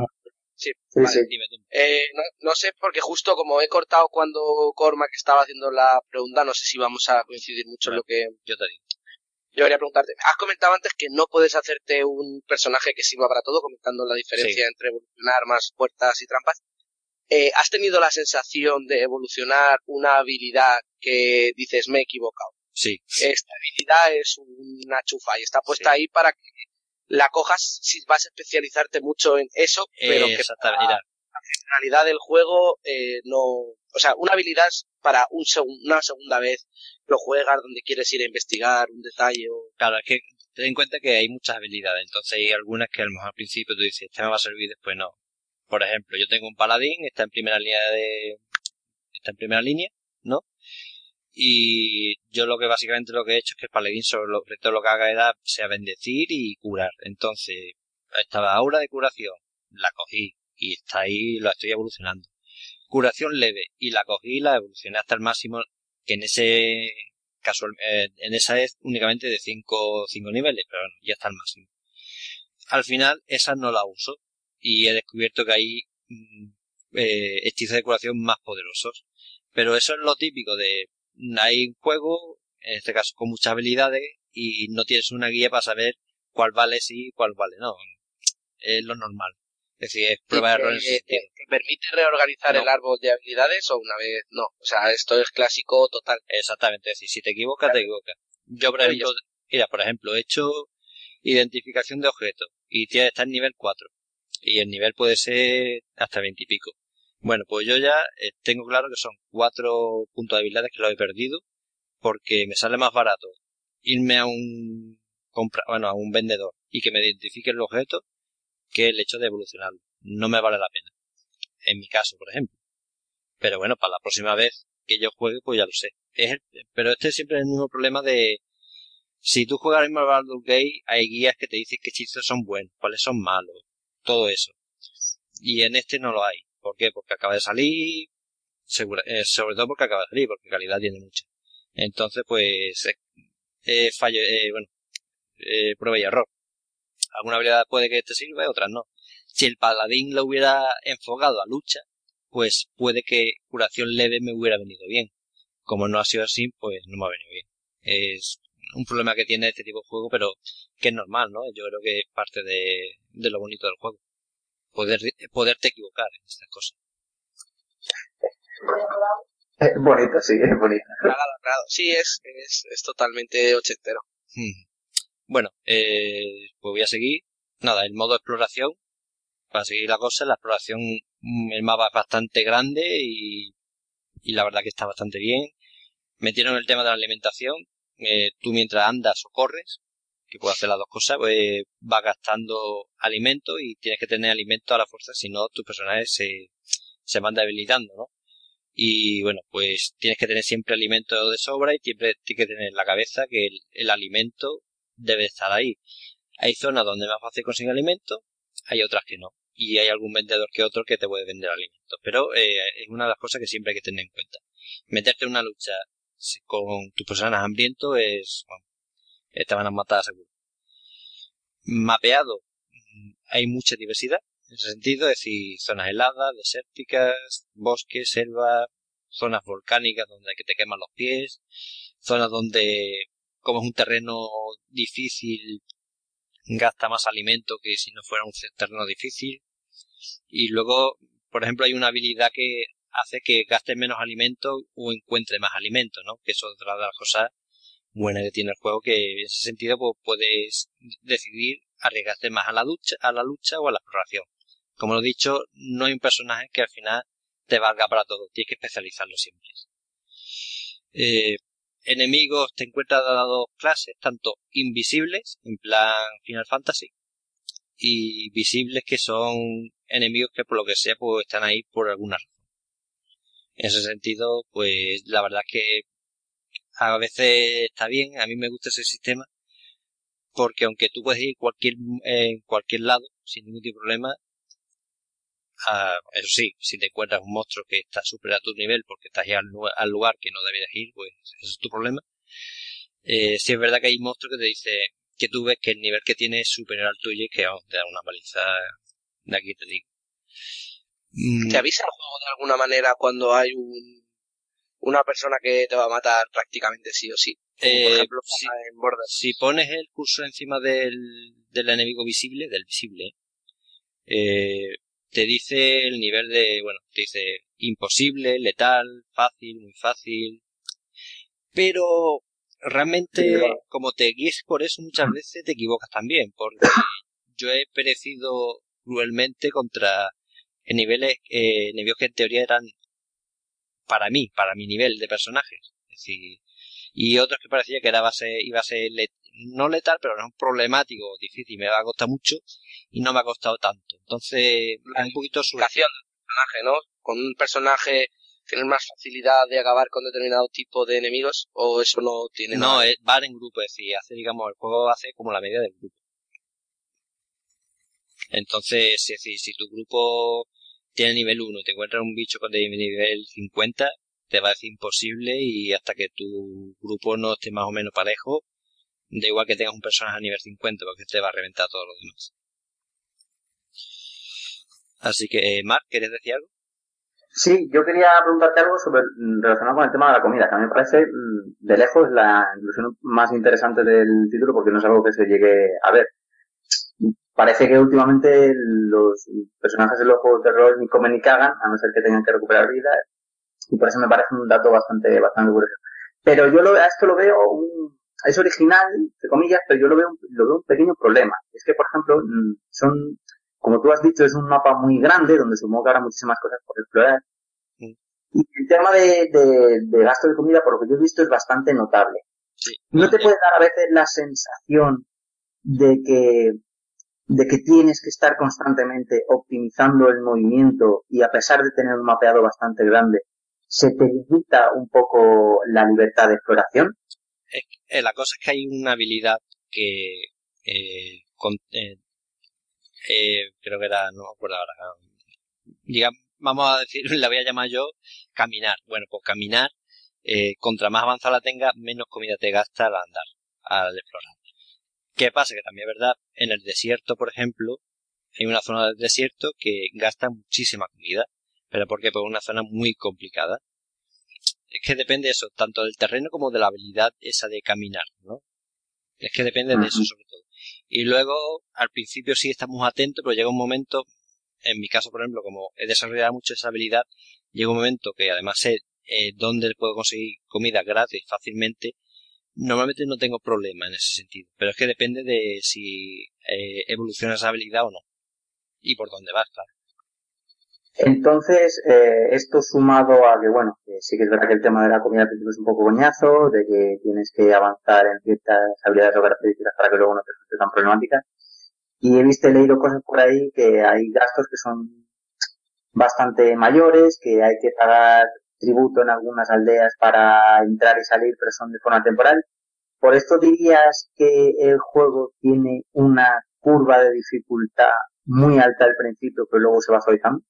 El juego tiene una, la curva de dificultad es constante y hay que decirlo, hay, son tres niveles de dificultad, eh, casual, eh, clásico y hardcore. Eh, yo estoy jugando en clásico y sinceramente la dificultad es siempre mm, es alta, una dificultad, es decir, a quien no a quien le guste jugar en plan de a las cosas sin calentarse la cabeza, que se olvide de ese juego. Es decir, te tienes que calentar la cabeza, te encuentras en una misión donde tienes que matar a una bruja y no puedes hacerla porque es imposible, además dentro de 10 horas de juego puedes matarla, te encuentras esas cosas, es decir, un juego complicado, de, que echar horas, calentarte la cabeza y muchas veces, muchas veces a mí me ha pasado de que no sé por dónde tirar, que al final sabes por, eh, haciendo, eh, leveando un poquito, pues alcanza el nivel justo para eliminar ciertos enemigos y, y poder seguir continuando, ¿no? Pero es verdad que en ciertos momentos puede dar la impresión de que no hay salida y entonces es un juego para un juego duro. Se disfruta muchísimo, pero es duro. Y una cosita más, antes de si quieres que termines, y que, bueno, sí, supongo que esto entraría un poco más en el tema de las batallas. Has hablado antes de que puedes hacer varios tipos de personajes muy variados. En un momento si va a ser el tema de la batalla, termino dos cosas y ya está, ¿vale? Más que desarrollo de personajes. Más bien. Eh, a mí yo tengo, doy por entendido y por hecho de que son, de que es un juego en el que cada personaje tiene su especialización y que de ahí no se mueve mucho. Pero hay varios, o sea que me da a entender de que lo fuerte, digamos, de, de la formación de grupo es la, la posibilidad de crear combinaciones. Eh, por clases, por movimientos, por posiciones y demás. ¿Destacarías tú la profundidad de, del juego, o sea, el pilar fundamental de la jugabilidad en esto, en la cantidad de combinaciones que se pueden llegar a lograr eh, composiciones, las variaciones que tiene a lo mejor cada clase, o es más que nada un juego muy difícil Hombre, yo creo que más difícil que en plan de... Es decir, no existe la combinación perfecta. Eh, por poner un ejemplo, eh, conozco a gente que llevan dos hechiceros, yo llevo uno y con el, yo llevo un, el hechicero mío y el soldado arcano son realmente quien mata a los monstruos, quien va golpeando bien. Luego tengo el paladín que cura, el guerrero que hace de tanque y tiene un golpe poderoso, pero tampoco llega al, al nivel de esto que he dicho. Y tanto el protagonista Gauden como el ladrón que son de apoyo en la batalla. Yo creo que no, yo creo que es un juego complicado que hay que hacerse bien el grupo, tener claro qué va a hacer cada uno y porque si no lo tiene vas a perder puntos. Pero ya está, no es en plan de con este combo te va a salir todo perfecto.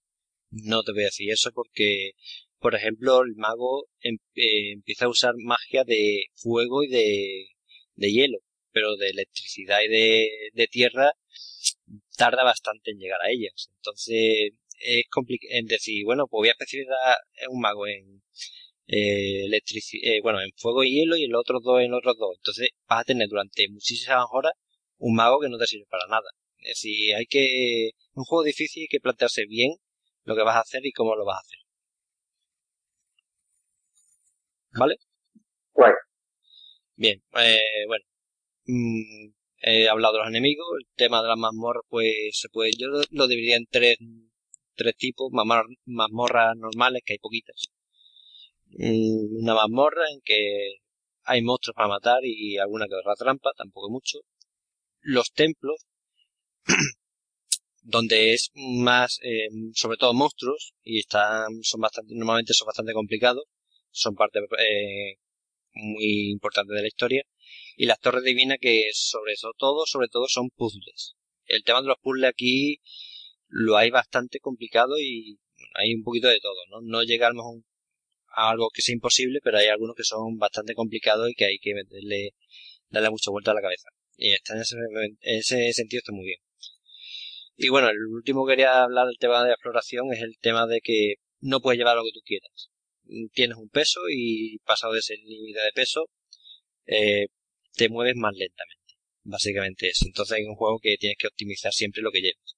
No puedes ponerte a llevar todo lo que tú quieras, sino siempre tienes que empezar a vender cosas y quitarte cosas encima porque si no, mm, andas más lento, con lo cual consumes más comida, en fin, ya es lo que hemos hablado antes. Y nada, el modo batalla es en primera persona, tenemos otros personajes, primera línea de combate, segunda línea de combate y los enemigos igual. Y nada, dar golpes, el tema de habilidades especiales y tampoco tengo mucho más que decir aquí, ¿no? Hay distintos estados de estado de de persona, las personas tienen distintos estados, ¿no? Por ejemplo, que sea aturdir, arder, congelar, sangrar, adoptar, dormir. Eh, hay una, gran variedad de estados distintos. Hay hechizos o pociones para curarse de ellos. Y bueno, tampoco puedo decir mucho más. Eh, digamos, desde el punto de vista la parte menos interesante porque la verdad es que la exploración a mí me está gustando mucho de, este juego. Y por último, el tema de la historia. El juego se resume en cuatro líneas argumentales, que son los templos divinos, artefactos divinos, los titanes, los príncipes eh, impíos, todos están relacionados, pero digamos que son cuatro líneas argumentales que te, te marca el juego. No quiero contar nada, pero digamos que el juego en ese sentido, el tema de historia es muy clásico, de buenos muy buenos y malos muy malos. Por ahora es así, y la verdad es que en ese sentido, aunque la historia es interesante, mm, podría habérselo en ese sentido, por haber hecho algo más distinto. Pero vamos, todavía no me he terminado el juego. No sé si cambiará. Tiene mucha mitología variada, que sí muy interesante, que si los ogros en su momento, que si las brujas, que si los titanes, que si los dioses. Bastante interesante en ese sentido. Tiene un bestiario que depende, eh, cuando vas eh, luchando contra los enemigos se va completando y te da información, puntos débiles, su estadística, que es muy interesante, la verdad que es algo que, aunque sepa leer los cuatro párrafos de historia, a mí me gustó mucho. Me recuerda un momento a lo que en su momento tenía, bueno, y ahora mismo por ejemplo también tiene el Age of Wonders, que con los enemigos pues te da una pequeña descripción que para una tontería pero te mete mucho en el papel. Y el tema de traducción lo he puesto aquí porque aunque el equipo es español y la traducción en español es muy buena, eh, tiene algún otro fallo de traducción que, bueno, aunque es una tontería, pero lo tiene. Y nada más. Eh, el juego, como he dicho, está al 99% desbloqueado y si queréis, me queréis preguntar algo más bien y si no, pues ya doy la, la conclusión y listo. ¿Qué es?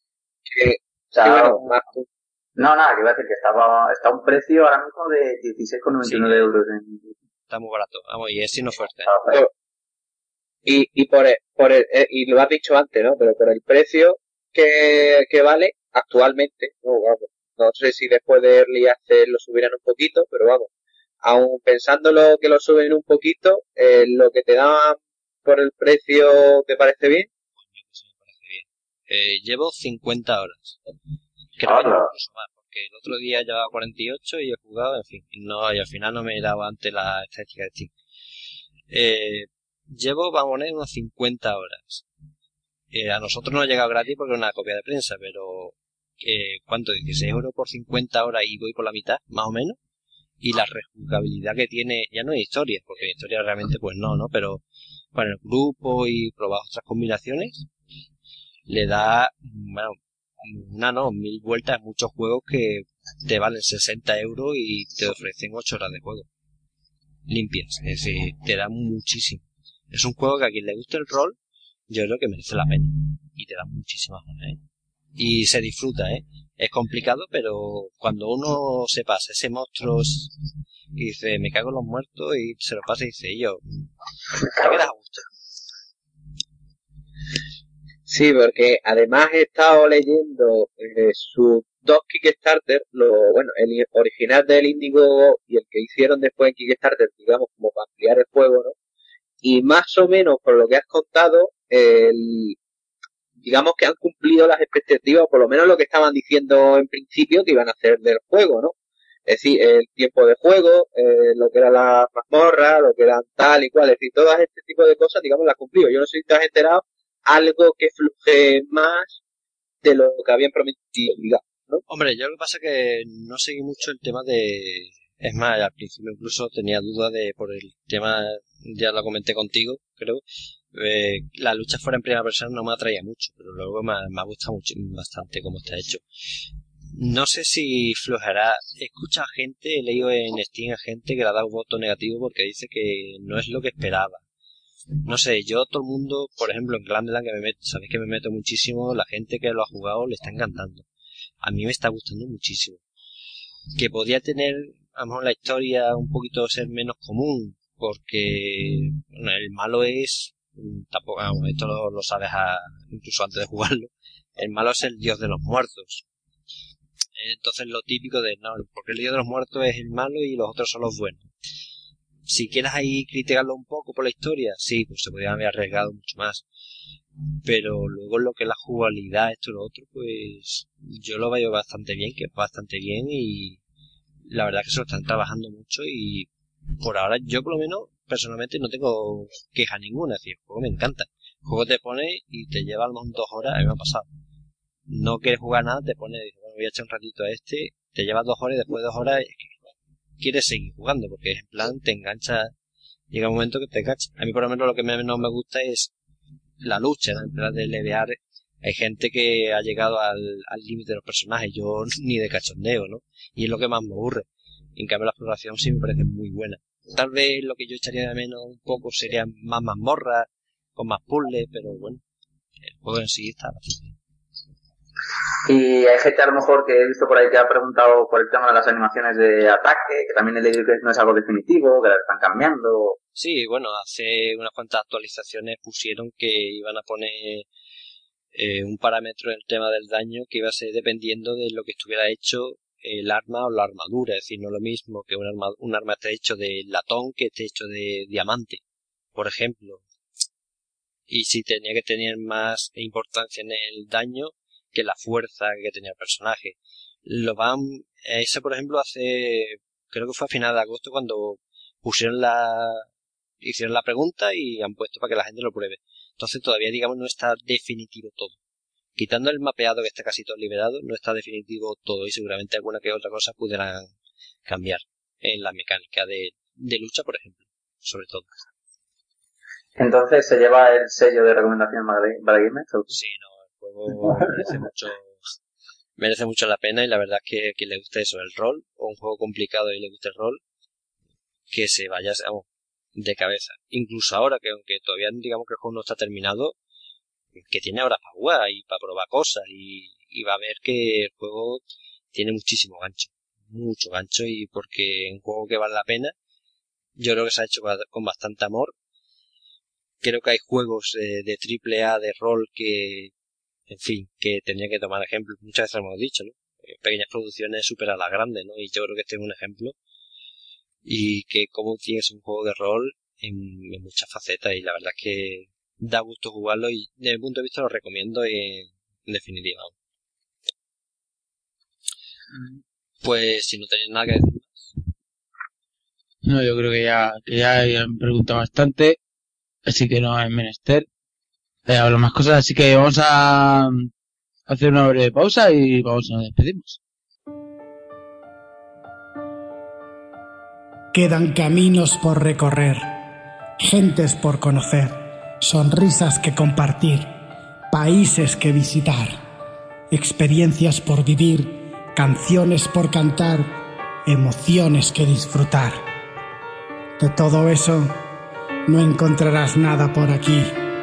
Para todo lo demás, la azotea del Nakatomi. Al último programa de, de la- esta, nuestra primera temporada, ¿Pero está qué? esta,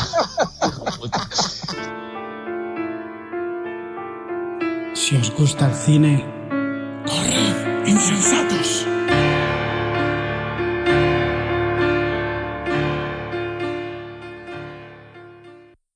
Llega el turno de las despedidas de finalizar este primer programa de esta nuestra primera tem segunda temporada, iba a decir primera en piloto automático, pero es segunda, ya, ya, ya iba a meter la gamba.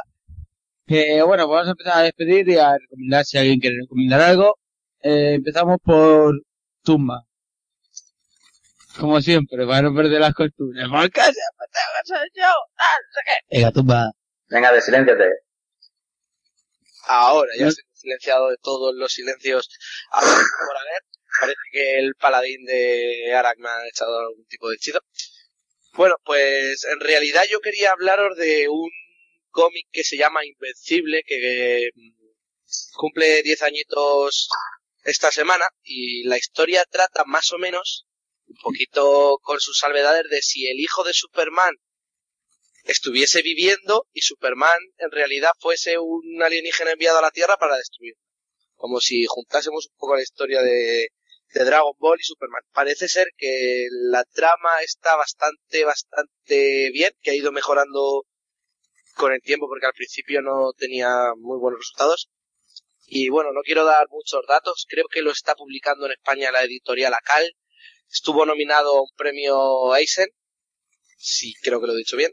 Y por otro lado, un chiste que esta semana me, me ha hecho mucha gracia y es en plan de... ¿Sabéis por qué la iglesia tiene papa y no mama? Dime, dime, cuenta. Porque su santidad la mama ha quedado un poco raro. ¡Qué malo! Qué malo, Tofi. oye, pues, oye, ya sabes, ¿eh? recógete uno para cada, para cada semana. Hala, deberes. Deberes. Venga. Bueno, Lucas, eh, de- Déjame que me silencie. Ah, una cola de premio. La la de... Me- me- no, me des silencio, que es que hay que desilenciarse, que si no estamos hablando y no se nos escucha y que- queda raro después para la grabación. Que nada, esperemos que el primer programa un poquito más largo de lo que pensábamos en un principio, que vaya salido bien, habrá cosas que cambiar, porque tenemos cosas que cambiar todavía, y nada, a ver si la semana que viene nos sale mejor. La semana que viene cuando sea, no lo sé. Y ya está. Eh, hasta la semana que viene, no voy a recomendar nada, no, no me apetece hoy. sinceramente. Pues nada, Lucas. Eh, Corback. Bueno, pues lo, un poco también lo que ha dicho Lucas, que estamos en eh, plasticidad Bad Gamers, que esto puede cambiar en cualquier momento. Y yo sí que voy a recomendar dos cosas. Yo soy más futbolista que tú, Lucas, siento decirlo. Pero últimamente, como he estado, viendo al loco como un cine, voy a recomendar mm, dos películas. La primera, la más urgente y la más importante, obra de David Fincher, eh, es decir, House of Cards, La Red Social, eh, curso caso de Benjamin Button, el Club de la Lucha, es decir, las, los peliculones que habéis estado viendo durante este último siglo que no tenéis ni idea de quién puede ser. Y es Gone Girl, eh, Perdida, un thriller bastante, de intriga bastante, bastante curioso. Me ha gustado muchísimo, me ha parecido, me ha parecido un peliculón, no sé si la habréis visto, pero si no, eh, la recomiendo. Tiene unos giros argumentales muy, muy, muy buenos y como siempre nunca, nunca, no, nunca nos falla. Y la otra, eh, quizá un poquito más discreta, pero por ello sorprendente, es eh, una adaptación del libro, del libro de, se llama titulado El Corro del Laberinto, que tiene de nombre, bueno, la tiene el, nombre- el mismo nombre del libro, que antes eran, eran un poquito más desconocidos y costaba bastante encontrarlos, pero ahora gracias a la película se han hecho bastante, bastante famosos. Eh, trata sobre una, bueno, rollo distopía semi posapocalíptica como viene a ser las últimas modas, rollo divergente, rollo de los juegos de hambre. Pero a mí la verdad me, me ha sorprendido, eh, me ha gustado, me ha gustado bastante, ha estado bastante entretenida y me ha sorprendido mucho los, esos momentos de agonía, los momentos de peligrosidad que, que crea la película, que yo la verdad si os gusta este tema de las, estas distopías, la recomiendo. Así que ahora, ahí van las dos, las dos recomendaciones de la semana. Chao. Bueno. Pues yo, por mi parte, eh, no voy a recomendar nada, no se me ocurre mismo Ah. nada. Eh, decir que me alegro de que estemos aquí otra vez, eh, grabando. Eh, la semana que viene más, a ver si mejor, o por lo menos igual. Mejor, mejor. que la cosa.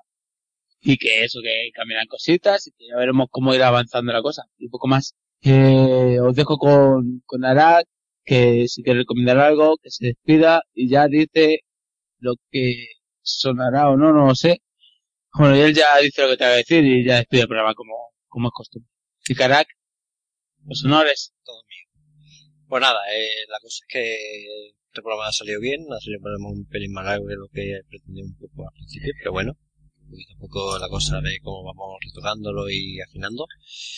Y nada, es recomendar, recomendar, tampoco mucho. Estoy viendo la sexta temporada de Futurama. Eh, sexta porque hay gente que las películas mete como una quinta temporada. Y bueno, bueno, la verdad es que me está gustando mucho porque había visto únicamente hasta el episodio 10 y ya tengo temporada entera y estoy viendo la verdad que te harta está bastante bien, bastante crítico, eh, bastante cosas de ciencia, bastante crítico con ciertas cosas. Y nada, la verdad es que por ahora nada más, tampoco tengo que, que recomendar nada más. Y nada, esperamos que haya gustado. Y os esperamos la semana que viene y sigáis ahí, que nos vayáis diciendo lo que os gusta y lo que no os gusta y a ver si se puede cambiar las cosas y mejorar contra más mejor. Así que nada, muchas gracias a todos y hasta luego. Adiós. Y, y, y quedaros hasta el final.